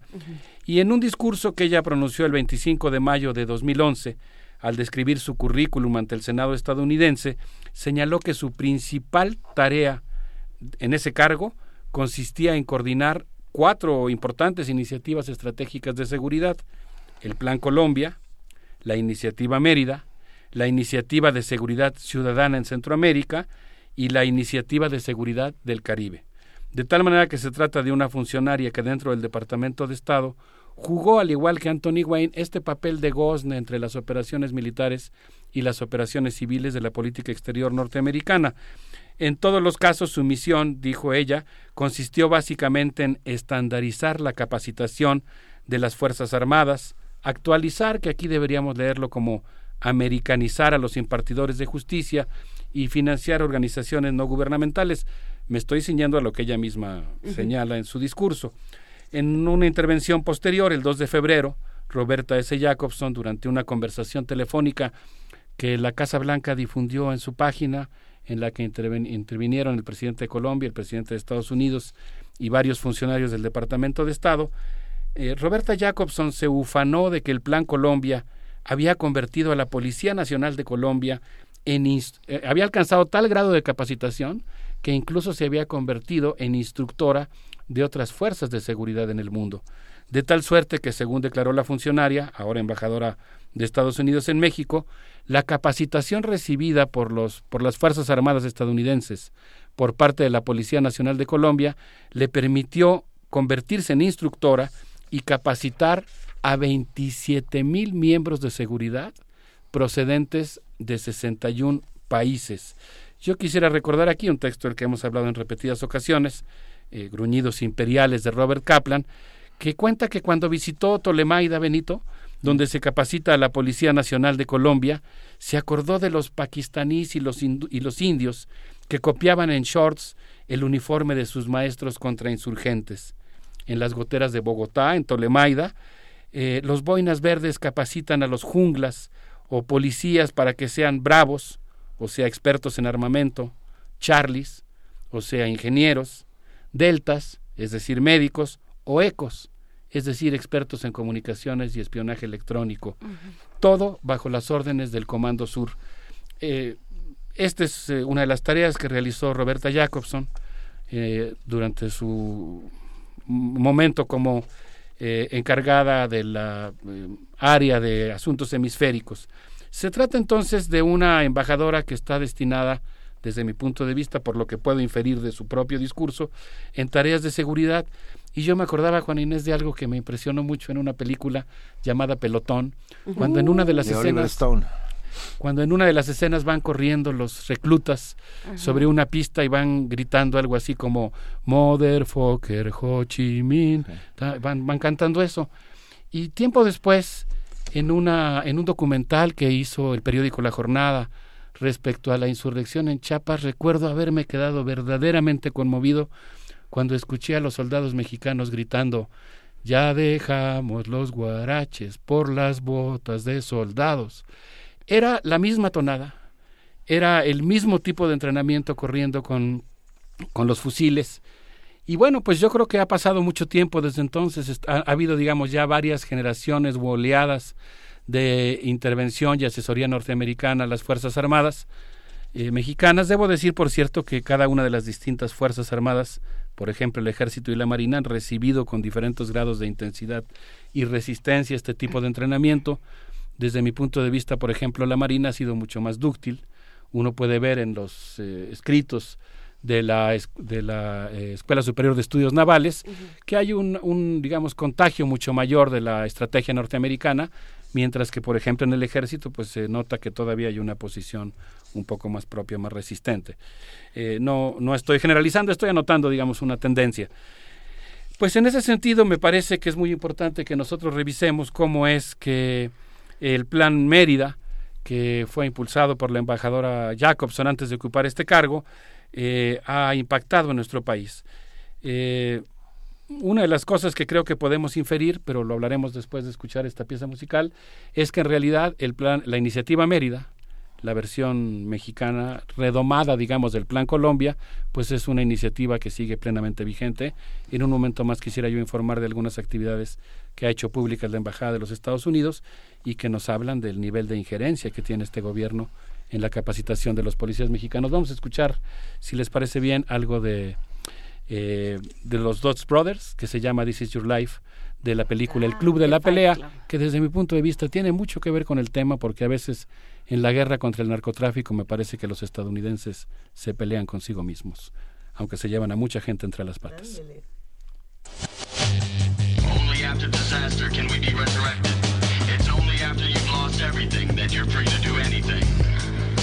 static. Everything is evolving. Everything is falling apart. This is your life. This is your life. This is your life. This is your life. Doesn't get any better than this. This is your life. This is your life. This is your life. This is your life. And, it's bending one minute at a time. You are not a beautiful and unique snowflake. You are the same decaying organic matter as everything else. We are all part of the same compost heap. We are the all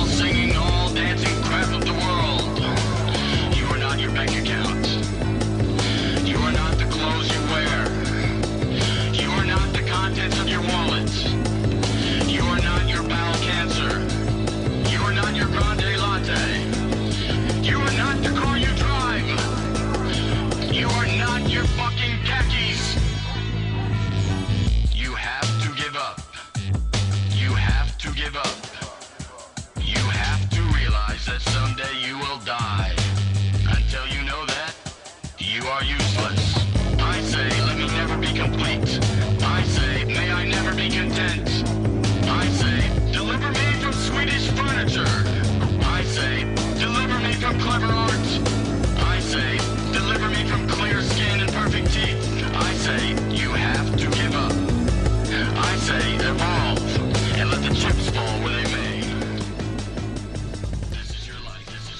Excelente esta, esta canción y excelente para el momento que estás mencionando, Alberto Betancourt. Gran elección, las redes sociales se emocionaron. Ay, gracias. No, pues un poquito de esquizofrenia siempre cae bien en la mañana. Siempre. Sobre todo cuando están hablando de los vecinos. Y en este caso, pues bueno, estamos enterándonos de algunas de preferencias musicales aquí fuera del aire que, que me da mucho gusto conocer. Bueno, eh, yo quisiera mencionar que el 15 de julio de 2015, Roberta Jacobson se presentó ante el Comité de Relaciones Internacionales del Senado de los Estados Unidos para defender su nominación como embajadora en México y afirmó que durante los cuatro años que fungió como encargada de asuntos mexicanos en el Departamento de Estado, su trabajo había consistido en desplegar la iniciativa Mérida, negociar con sus contrapartes en el gabinete mexicano y supervisar la entrega de equipo y el entrenamiento brindado a las autoridades mexicanas.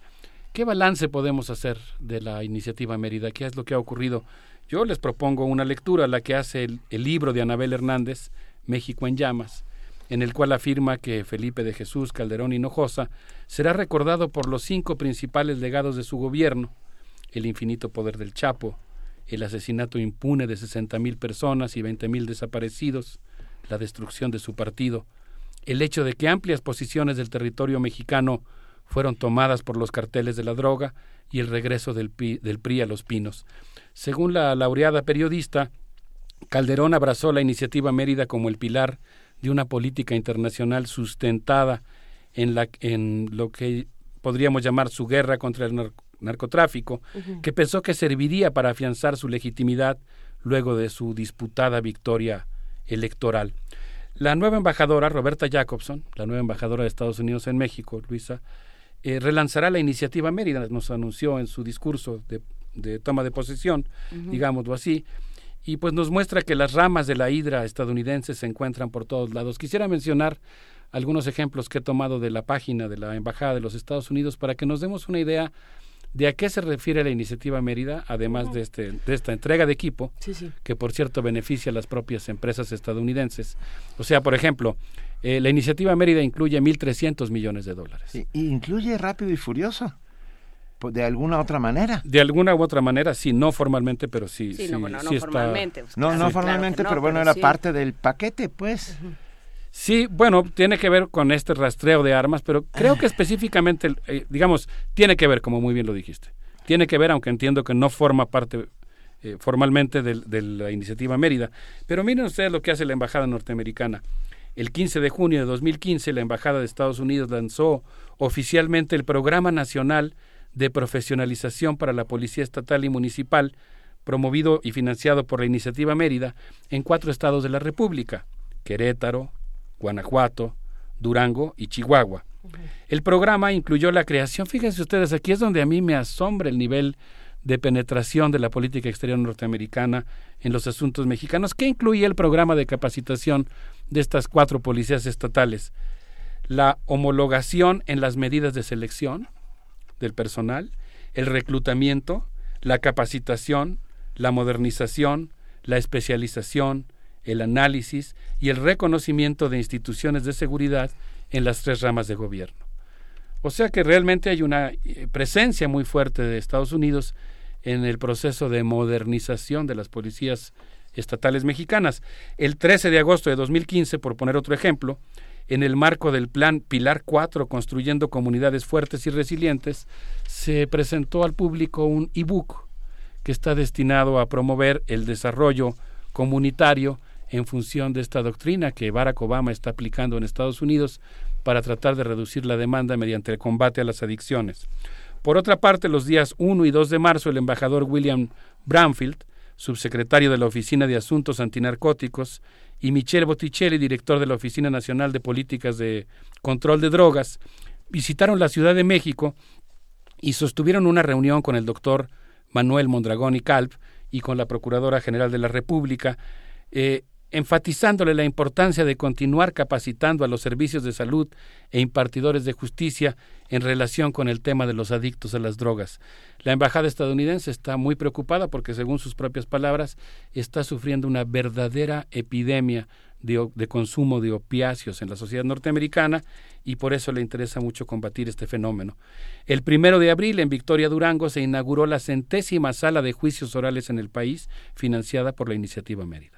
Este es un tema en el que seguramente nuestros amigos del Instituto de Investigaciones Jurídicas tendrán una opinión mucho más formada, pero en principio yo, haciendo este simple ejercicio de rastreo, eh, puedo percatarme y constatar que pues existe un esfuerzo muy importante por parte del gobierno norteamericano de homologar el sistema judicial mexicano con el sistema judicial norteamericano y que particularmente la transición a los juicios orales es algo que o es iniciativa norteamericana o es apoyada con mucho entusiasmo por el financiamiento de la iniciativa Mérida. ¿Qué beneficios se encontrarán entonces en Estados Unidos a partir de esta homologación? Pues mira, Luisa, eh, una cosa que a mí me sorprende mucho es que lo que veo cuando observo el trabajo desplegado por la embajadora Jacobson, ella dice que su trabajo consiste en perseguir a 962 pandillas centroamericanas y a 22 mil miembros de estas pandillas.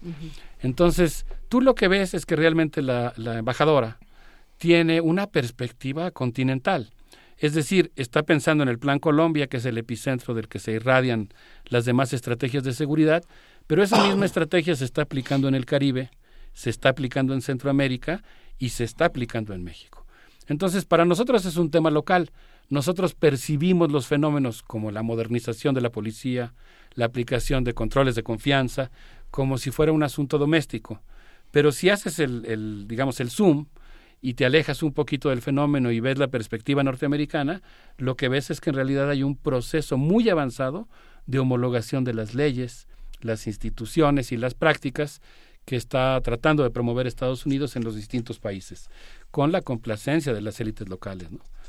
Yo aquí es donde pienso que nosotros como universitarios y como profesionistas, pero sobre todo como ciudadanos, pues tenemos la obligación, la responsabilidad de hacernos cargo de nuestra propia relación con los Estados Unidos, de cuidar nuestra soberanía y de discutir públicamente si este tipo de estrategias nos convienen o no, obvio está decir que desde mi punto de vista personal están muy lejos de convenirnos. Termino con un último ejemplo, porque me gustaría mucho escuchar más bien sus comentarios, pero pues miren, por ejemplo, el 22 de abril, Corny Mason participó en la conferencia sureste sobre el sistema penitenciario en un mexicano que se realizó en Mérida, Yucatán. La embajada trabaja con las cárceles mexicanas para alinearlas con los estándares internacionales y que obtengan su certificación de la Asociación de correccionales de Estados Unidos. Entonces, imagínense ustedes al personal de la embajada estadounidense recorriendo las cárceles mexicanas y promoviendo una americanización del sistema judicial estadounidense. No, sé qué opinen, pero yo siento que es un tema que definitivamente tiene que interesarnos como mexicanos y como profesionistas porque tiene muchas implicaciones para nuestra vida social. Por supuesto que sí. Yo creo que que se tiene que observar, ¿no? O sea, que, que es importantísimo esto que, que tú haces, Alberto, de decir, bueno, esto pasa, esto pasa, esto pasa. Por supuesto que hay una, una injerencia, ahorita lo, lo hablábamos cuando hablábamos de Brasil, ¿no? Hay una injerencia, hay un interés de los Estados Unidos por lo que sucede en México, por, eh, por la, la relación pues podemos decir bilateral, pero en realidad la, la relación y la injerencia que tienen con el gobierno dentro y con el gobierno mexicano. Habrá que ver qué pasa, ¿no? Habrá que ver cómo se traduce eso. Yo me, quedo pensando que estamos en momento de elecciones en Estados Unidos y que mucho de lo que se está decidiendo actualmente, tanto en Estados Unidos como en México, como en Cuba, como en Colombia, eh, eh, no, no me atrevería a decir que, que, se va a mover o que va a cambiar, pero realmente eh, que, no, no, estamos muy seguros de qué es lo que está pasando del lado republicano y del lado demócrata hasta ahora. Bueno, por lo menos ya sabemos qué va a pasar en el lado republicano, no sabemos qué va a pasar en el lado demócrata y muchas de estas decisiones van a pasar por ahí también, ¿no? para bien y para muy mal. Yo, si me permiten echar un poco más de leña al fuego.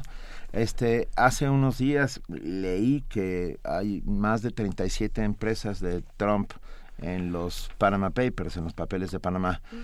Yo tengo un, hoy me desperté muy optimista y dije, ¿qué pasa si el ISR, el, el la Fiscalía Tributaria en los Estados Unidos, el SAT gringo, vamos, para decirlo en poquísimas palabras, uh, interviene todo esto y esto inhabilita a, a, este hombre para ser presidente? Me, me encantó la idea. Me encantó. Me parece que es la misma lógica que le aplicaron a Capone. ¿eh? Yo estoy completamente de acuerdo contigo. Yo creo que se trata de que nosotros como sociedad o como grupos sociales o como comunidades profesionales, como comunidades académicas, pensemos o, digamos exploremos y experimentemos qué cosas podemos hacer que nos conviertan en agentes proactivos que sean capaces de incidir en la realidad. Es que yo eh, ahí iría, este, sentarnos a decir que somos víctimas a estas alturas de la vida de la doctrina Monroe, ¿no? O sea, sentarnos a decir que eh, años y décadas de, de trabajo, de estudio, de reflexión, no nos han llevado a nada y seguimos siendo unas pobres víctimas del, del intervencionismo estadounidense, me parece que es pensar muy poco de nosotros como sociedad y, como ciudadanos. Eh, espero que no te parezca muy locuaz lo que voy a replicar a tu comentario con el que coincido eh, en buena medida, pero por eso yo pienso que esta actitud, por ejemplo, que ha promovido el actual presidente del Instituto Belisario Domínguez del Senado, el senador Miguel Barbosa, de hacer foros para cuestionar a Donald Trump, para expresarse en contra de Donald Trump, resulta realmente pueril cuando lo que tendría que hacer el Senado de la República Mexicana sería tomar las medidas que están en el ámbito de su competencia, ejercer su poder y plantear una política exterior mexicana que esté destinada realmente a rentablar una relación de dignidad, de igualdad, con el gobierno de los Estados Unidos. Y una política interior también, decir, bueno, declarar persona non grata a este personaje que está hablando mal Sí, pero, pero también, bueno, hacer una serie de, tomar las medidas que haya que tomar para que la gente no se tenga que ir. A mí me parece que Donald Trump es un enemigo obvio, es decir, muy, visualmente evidente, o sea, está políticamente rentable. Eh, exacto, pero, pero todo lo que acabamos de hablar de Roberta Jacobson a mí me, deja eh, muy sorprendida por muchas razones. Había muchas pensábamos que, era una liberal. No, no realmente, pero... Ahí es donde también te preguntas si los periodistas, eh, muchos de nuestros colegas están haciendo su trabajo, porque esa es la imagen que incluso muchos amigos míos muy bien informados tenían. Pero la cosa es. ella, ella queda... Eh, ella queda en un momento en el que Obama ya se va. Entonces, si queda porque Obama ya se va, habría que preguntarnos por qué. ¿no? Y había muchos, ah, muchas discusiones alrededor de cuál era la relación entre los tratos que se estaba haciendo entre Estados Unidos, entre los mismos republicanos y demás, eh, con respecto a medidas para Venezuela y a ver, casi casi te cambia Venezuela por Roberta, pero, pero ahí entra otra cosa. El otro día que hicimos un evento en el Instituto de Investigaciones Jurídicas, un amigo que me pidió encarecidamente y con justa razón conservar el anonimato, me decía que parece que estamos a punto de llegar al colmo porque si el Senado de la República en el periodo extraordinario de sesiones aprueba el TPP, va a ser como ir a una boda en la que el novio no va a llegar, porque Donald Trump y Hillary Clinton han dicho que están en contra del tratado. Así que yo espero que prive la coherencia, pero ahí está lo que tú dices, Benito, coincido contigo. Se trata de utilizar el poder que tienes. Es el mismo sentido de tu comentario. Nosotros debemos usar el poder del Estado, de las instituciones mexicanas, para plantear una política que defienda nuestra soberanía. Yo creo que eso no está ocurriendo y quisiera despedirme simplemente diciendo que yo esperaría una respuesta tajante, contundente del gobierno mexicano, pero de lo que me enteré es que, por ejemplo, recientemente el Senado, el Senado ratificó a José Paulo Carreño, como responsable del área de América del Norte de la Secretaría de Relaciones Exteriores. Y cuando uno revisa su, me, refiero con respeto a él, es un profesionista, maestro en Derecho, licenciado, no, no, no va en otro sentido mi comentario. Nada pero personal. Cuando, pero cuando uno revisa su currículum, uno se da cuenta que los cargos que ha ocupado, por ejemplo, el último que ocupó, fue encomendado por el presidente Enrique Peña Nieto y, le, y le, el cual le encomendó la misión de desarrollar e instrumentar una estrategia integral de promoción de nuestro país en las economías clave. Es un currículum de mercadotecnia. Y lo que él planteó en su discurso en el Senado fue básicamente que se necesita gestionar una percepción de México como un lugar de oportunidades de inversión. Tenemos que hacer algo más que eso. Por favor, good afternoon, we are selling our country. o sea, perdón. Ya, ya mejor dejémoslo de este tamaño y sigamos abundando en el mundo. Yo les quisiera proponer que nos despidamos escuchando a Carmelo Torres con algo que se llama la antropología, gran acordeonista colombiano que está próximo a visitar a nuestro país y por supuesto como la gran mayoría del pueblo colombiano será bienvenido en esta tierra. Por supuesto. Muchísimas gracias Alberto, un abrazo. Gracias, gracias a ustedes.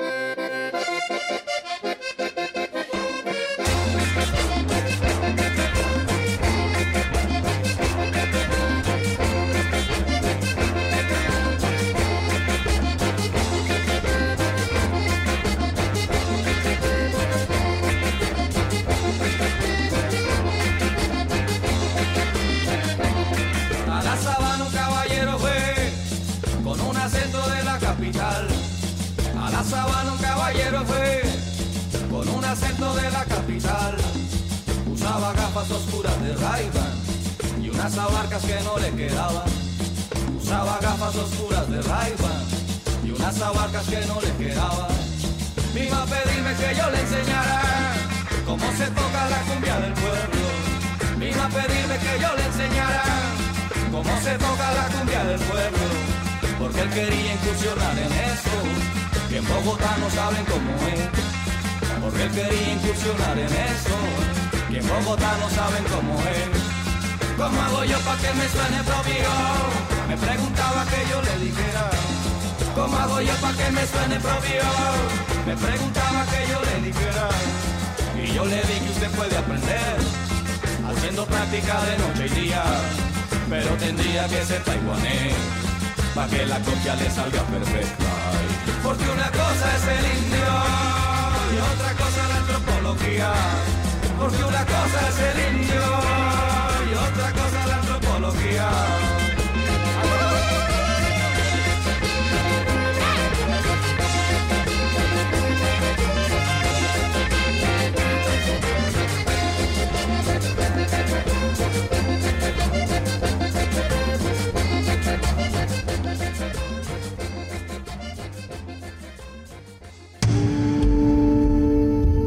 movimiento. Donde todos rugen, el puma ronronea. La UNAM desarrolló material con base en nanopartículas de plata que, que busca curar el pie diabético. El producto ya se utiliza con éxito y ha permitido que al menos 100 personas evitaran una amputación. El tratamiento está disponible en Baja California, Ciudad de México, Jalisco y Sonora y la información la tiene nuestra compañera Deyanira Morán. La académica universitaria Nina Bogdanchikova confía en que el trabajo de la UNAM será determinante para desarrollar una cura definitiva del pie diabético y evitar muchas amputaciones. Desde el 2008, la experta utiliza un material avanzado a partir de nanopartículas de plata, capaz de combatir cualquier enfermedad conectada con bacterias, virus y hongos. La investigación comenzó en Rusia, pero luego fue concluida a través de la Universidad Nacional con un equipo de médicos, biólogos y nanotecnólogos. La investigadora de tiempo completo del Centro de Nanociencias y Nanotecnología dijo a Radio UNAM que desde 2011 a la fecha han logrado salvar de la amputación al menos 100 personas. El costo elevado para registrar este producto como medicamento explica que actualmente solo se aplique como cosmético a los pacientes. El tratamiento está disponible en Baja California, Ciudad de México, Jalisco y Sonora, aunque la idea es llegar a más lugares mediante clínicas móviles estaría muy bien hacer clínicas de tratamiento de úlceras, tratamiento rápido de úlceras diabéticas dentro de nuestro país o clínicas o clínicas móvil. Ahorita nuestra red de CONACYT está haciendo esto en Sonora, Jalisco, en Ciudad de México y Baja California para tener clínicas chiquitas móviles para enfermeras capacitadas pueden enseñar a aplicar mejor, etcétera.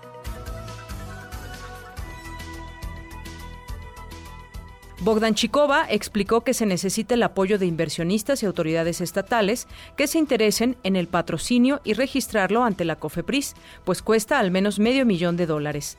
Se busca acelerar el acceso para quienes lo necesiten. Por lo pronto, se ponen a sus órdenes en Tijuana, Baja California, al teléfono 66 43 17 99 21.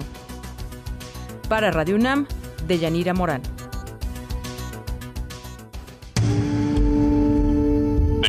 Movimiento. Donde la raza habla.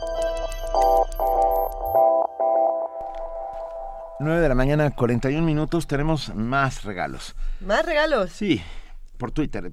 El Instituto Politécnico Nacional, a través de la Dirección de Difusión y Fomento a la Cultura, invita al concierto del grupo The Rolling Circus. La cita es este viernes a las 5 de la tarde en el Auditorio Ingeniero Alejo Peralta del Centro Cultural Jaime Torres Bodet. Ustedes saben dónde está, ahí en Zacatenco. A ver. ¿Cómo va a estar? The Rolling Circus es el único tributo oficial en México y Latinoamérica a los Rolling Stones. ¿Ok? Tenemos cinco pases dobles.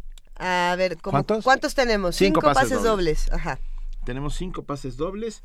Uh, cinco pases dobles. ¿Cinco? Tenemos cinco pases dobles. Ajá.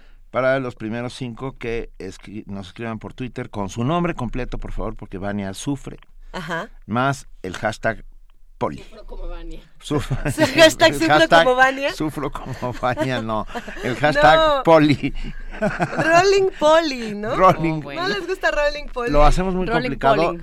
Sufro como Vania Rolling Poli. No, Ándale, solo así. Rolling Poli. O lo que a ustedes se Su les nombre ocurra, completo, lo que se les inventen un ocurra. hashtag bonito y así ya. Ya, son los primeros cinco que nos escriban. Nosotros seguimos aquí en Primer Movimiento platicando de, de los asuntos que, que le interesan a nuestro país, a nuestro planeta, a nuestros vecinos eh, del norte, a nuestros vecinos del sur. Ahora sí le hemos dado la vuelta Al al, mundo. al mundo. Y, y- y bueno, no será la excepción, es momento de que platiquemos con Luis de la Barrera Solórzano. Él es director del Programa Universitario de Derechos Humanos. Buenos días, Luis, ¿cómo estás? Juan Inés, Luisa Benito, auditorio de Radio UNAM, muy buenos días. Las policías mexicanas son de peor calidad incluso que las de Sierra Leona, Honduras, Zambia, Liberia, Tanzania, Guatemala, Guinea, Nicaragua y Etiopía. Una vergüenza. El Índice Mundial de Policía y Seguridad Interna 2016 coloca a México en el lugar 118 de 127 países evaluados en cuanto a rendimiento y prestación efectiva de servicios de sus cuerpos policíacos. Los nuestros solamente superan a los de Venezuela, Camerún, Bangladesh, Mozambique, Pakistán, Uganda, Kenia, Congo y Nigeria. Las mejores policías del mundo son las de Singapur, Finlandia, Dinamarca, Austria y Alemania. Las mejores de América Latina son la de Uruguay en primer lugar, seguida por la de Chile. El diagnóstico, realizado por la Asociación Internacional de Ciencias Policiales bajo el auspicio del Instituto para la Economía y la Paz, examina cuatro rubros, capacidad, proceso, legitimidad y resultados. El índice no hace sino confirmar lo que los mexicanos sabemos muy bien. En la encuesta nacional sobre derechos humanos, discriminación y grupos vulnerables 2015, llevada a cabo por el área de investigación aplicada y opinión del Instituto de Investigaciones Jurídicas de la UNAM, las autoridades más señaladas como las que con mayor frecuencia violan los derechos humanos fueron las policías municipales con 33.8% de menciones. Los vicios y las deficiencias de las policías mexicanas son más notorios en las municipales, pero no están exentos de ellos las federales y las municipales. Los policías mexicanos incurren con frecuencia en abusos, errores ostensibles y conductas delictivas y están lejos de alcanzar los mínimos suficientes de calidad profesional y confiabilidad. Carecen de los conocimientos y las capacidades elementales para ejercer adecuadamente sus funciones.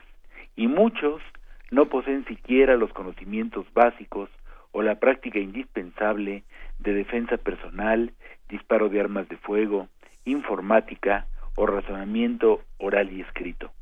Su condición física suele ser deplorable. Además, nuestros agentes policíacos padecen serias carencias en su formación para realizar investigaciones.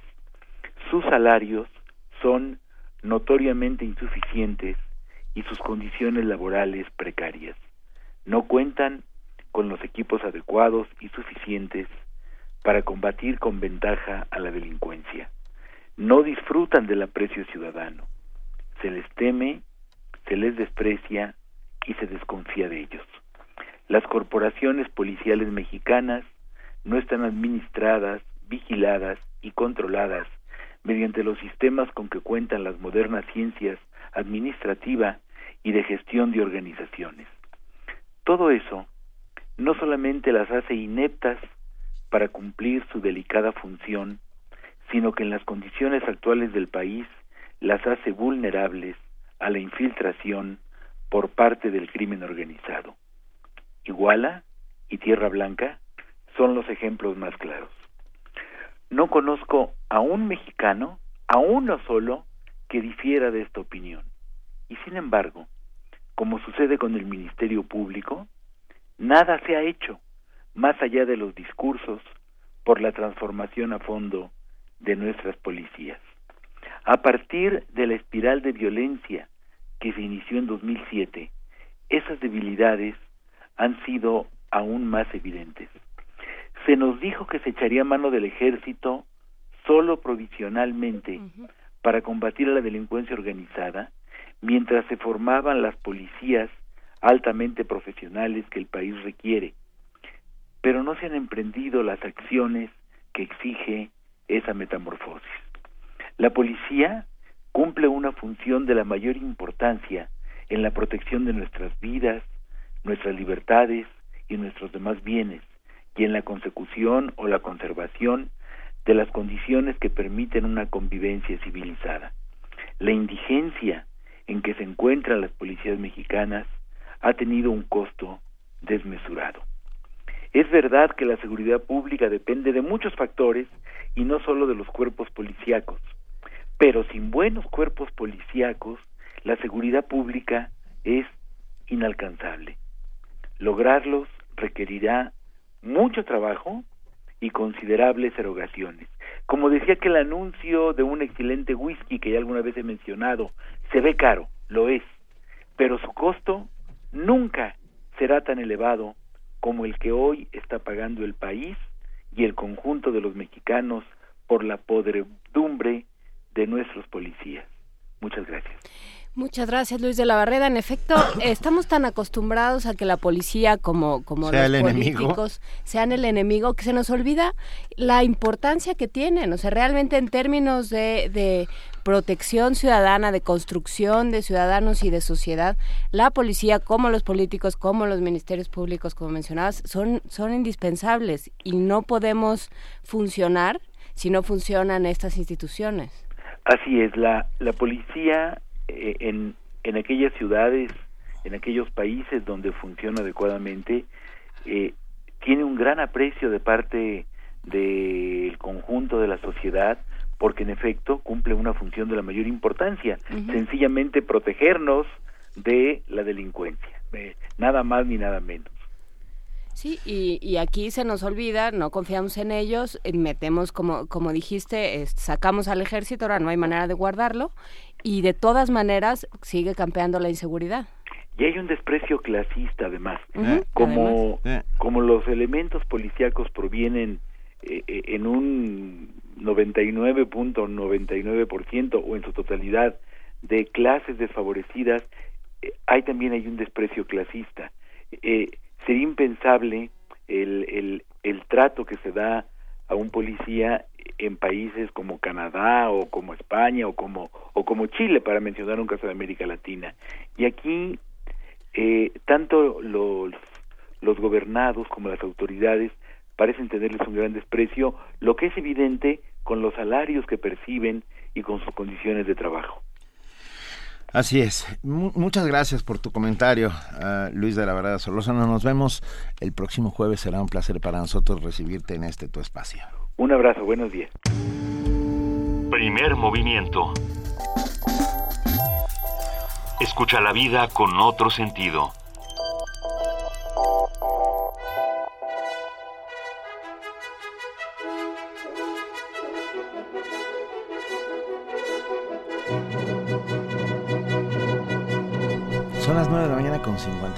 Minutos. Y Así es. le vamos a pedir a quien se está bajando de ese caballo de Guillermo Tell que antes que de empezar que antes de empezar nos diga su nombre completo, porque como siempre lo anda pidiendo, ahora le toca. sí, a ver. Con nombre completo, por favor. Híjole. Completo. Bueno, ahí va. Va. Mi nombre completo, solo porque está en internet también, es, me llamo Vania Lucero Nuche Varela. Ya. Venga, Vania Lucero. gracias, Vania, Por favor, su Gracias, nombre Vania, por completo, estar con gracias. nosotros, querida Vania. ¿Cómo estás, Vania? ¿Cómo te Muy damos bien, lata, muchas verdad? gracias. Un poquito. Un no, no es poquito, cierto. Un nada, placer siempre. Vania Hoy en siempre Radio está al, al pie del cañón, perdón, y hoy en Radio UNAM Y hoy en Radio UNAM hay química entre nosotros. ¿Qué sucede en el cerebro de un adolescente cuando se enamora? ¿A qué se deben sus comportamientos impulsivos y poco racionalizados? Descúbranlo en esta radionovela de la Dirección General de la Divulgación de la Ciencia. Hasta el 18 de mayo la presentamos en nuestras dos frecuencias por el 860 de AM a las 2 y media de la tarde y por el 96.1 de FM a las 5 de la tarde. También por el 860 de AM, al terminar primer movimiento, quédense con Momento Económico y a las 11 de la noche los esperamos en La llave, la clave, la nave, el ave del tiempo con el guardagujas de Juan José Arreola. En el 96.1 de FM, a la una de la tarde, presentamos la serie documental La Torre de Londres del encierro a la eternidad, donde pueden conocer la dramaturgia shakespeariana con la compañía de teatro carcelario y más tarde disfrutan de Jazz Infusión donde hablaremos del disco The World's Project del compositor estadounidense Sam Sadigursky. Daremos un recorrido por sus inicios en la música y escucharemos los temas After Paradise, Still Life y I'm Glad Your Sickness. Todos inspirados en poemas homónimos, no se lo pierdan a las 6 de la tarde todos los martes y los jueves. Los esperamos en nuestras redes sociales como arroba Radio UNAM, Twitter, Facebook e Instagram y visítenos en www.radiounam.unam.mx. Los ganadores, por favor, manden sus nombres. Por favor. Muchas gracias, Muy Lucero. buen día. Adiós, Benito. Adiós, Oye, ya no, ya no dijimos, ya no felicitamos a Luisa por su transmisión de Sangre Ah, de mi cierto. sangre y a Amalia Y Fernández. Amalia. Amalia Fernández, por ¿cómo la conducción que hizo del, concierto de la Big Band de la Facultad de Música. Y Nuestro querido productor Paco Ángeles. Que- Y a Omar. Tercero también. Omar Tercero. Omar Tercero. Se rifaron la misión. A ver, como dicen por ahí. Ayer fue un día de enorme, enorme esfuerzo de, de todo este equipo, al cual agradecemos diariamente lo que hacen. La verdad es que somos, ya somos una familia, o por lo menos nos vemos más que las familias. Mañana viernes. Mañana viernes vamos a hablar. Sí, sí. Ay, pues vamos a tener nuestro viernes de ocio como siempre, vamos a, a tener música, vamos a tener a las Calaveras de Azúcar, que Ah. son un grupo de música que van a venir a tocar, este, creo que vienen solo con sus instrumentos acústicos, que, co- que consisten en un peine Tengo malas noticias. El, un piano es un instrumento acústico. pero no está enchufado. Calaver- Ah, ok, ¿Calaveritas de azúcar? Calaveritas de azúcar. Ah, ok, calaveras de azúcar. Sí. Calaveras de azúcar, calaveritas, no me acuerdo bien. Alguna de las dos. Van a traer sus instrumentos acústicos, creo que consisten en un peine pirámide y un celofán, y todo va a estar muy bien. Benito, tú también puedes traer tu celofán y cantar algo bonito. Eso, así. Ve ensayando, Benito. No ahorita, pero tú ve ensayando. Y vamos a hablar, ni modo, sobre Tamaulipas y vamos a hablar sobre Pemex Pues y sí. vamos a hablar un montón de cosas. La televisión y la inteligencia pueden ser compatibles, sí o no. Lo platicaremos Uy. mañana en nuestra mesa del día. Va a haber muchas cosas. Va a haber muchas cosas. Pero tú, tú tenías una sorpresa. Tengo un regalo. público, tenemos, ¿no? bueno, no lo tengo yo, lo tenemos todos los de la todos primer movimiento. Es un regalo que nos ha dado Tania Libertad, sí, la famosísima, maravillosa cantante peruana. Chabuca Granda, en algún momento, que también es una gran poeta y, cantante peruana, vino a México y conoció a Ángela Gurría. Ángela Gurría, la escultora, la artista plástica, medalla de oro de Bellas Artes, una de nuestras glorias nacionales, y le hizo una canción, Canteruría, ah, haciendo un juego entre el canto y la cantera, porque ella estaba preparando una, una pieza de cantera.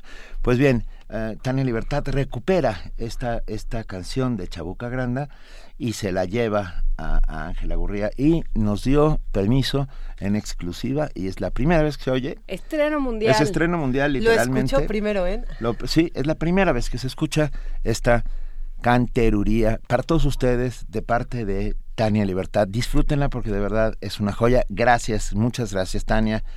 Esto fue Primer Movimiento. El mundo desde la universidad. Y nos vamos con Canteruría de Chabuca Granda en exclusiva para Radio UNAM con Tania Libertad.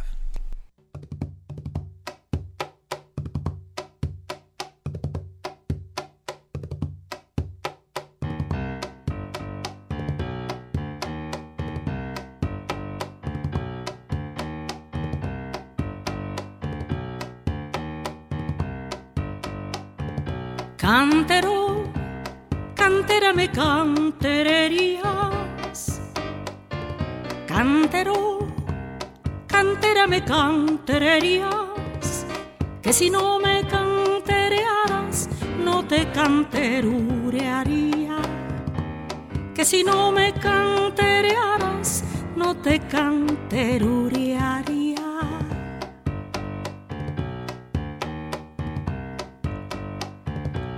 que cantan, cantan, cantando, cantan derureando, que cantan, cantan, cantero, canturrereando, cantarero, terearía, cantero, canterurías, cantero, canterame, cantererías.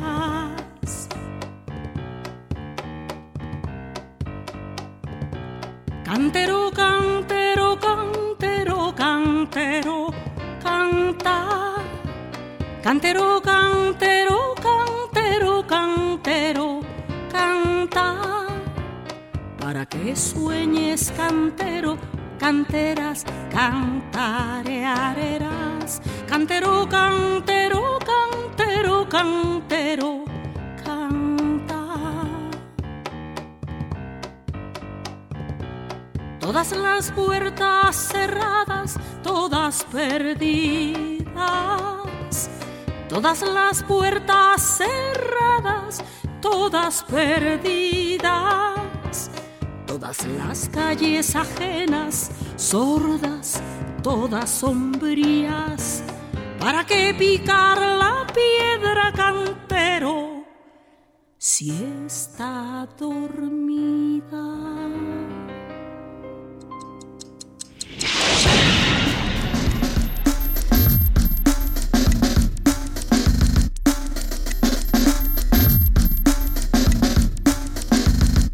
La Coordinación de Difusión Cultural de la UNAM y Radio UNAM presentaron Primer Movimiento.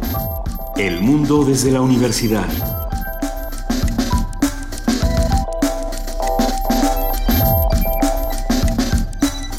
Coordinación de invitados Amalia Fernández y Miriam Trejo. Redes sociales Vania Nuche. Operación técnica Arturo González. Producción Frida Saldívar, Francisco Ángeles, Tamara Quirós y Silvia Cruz Jiménez.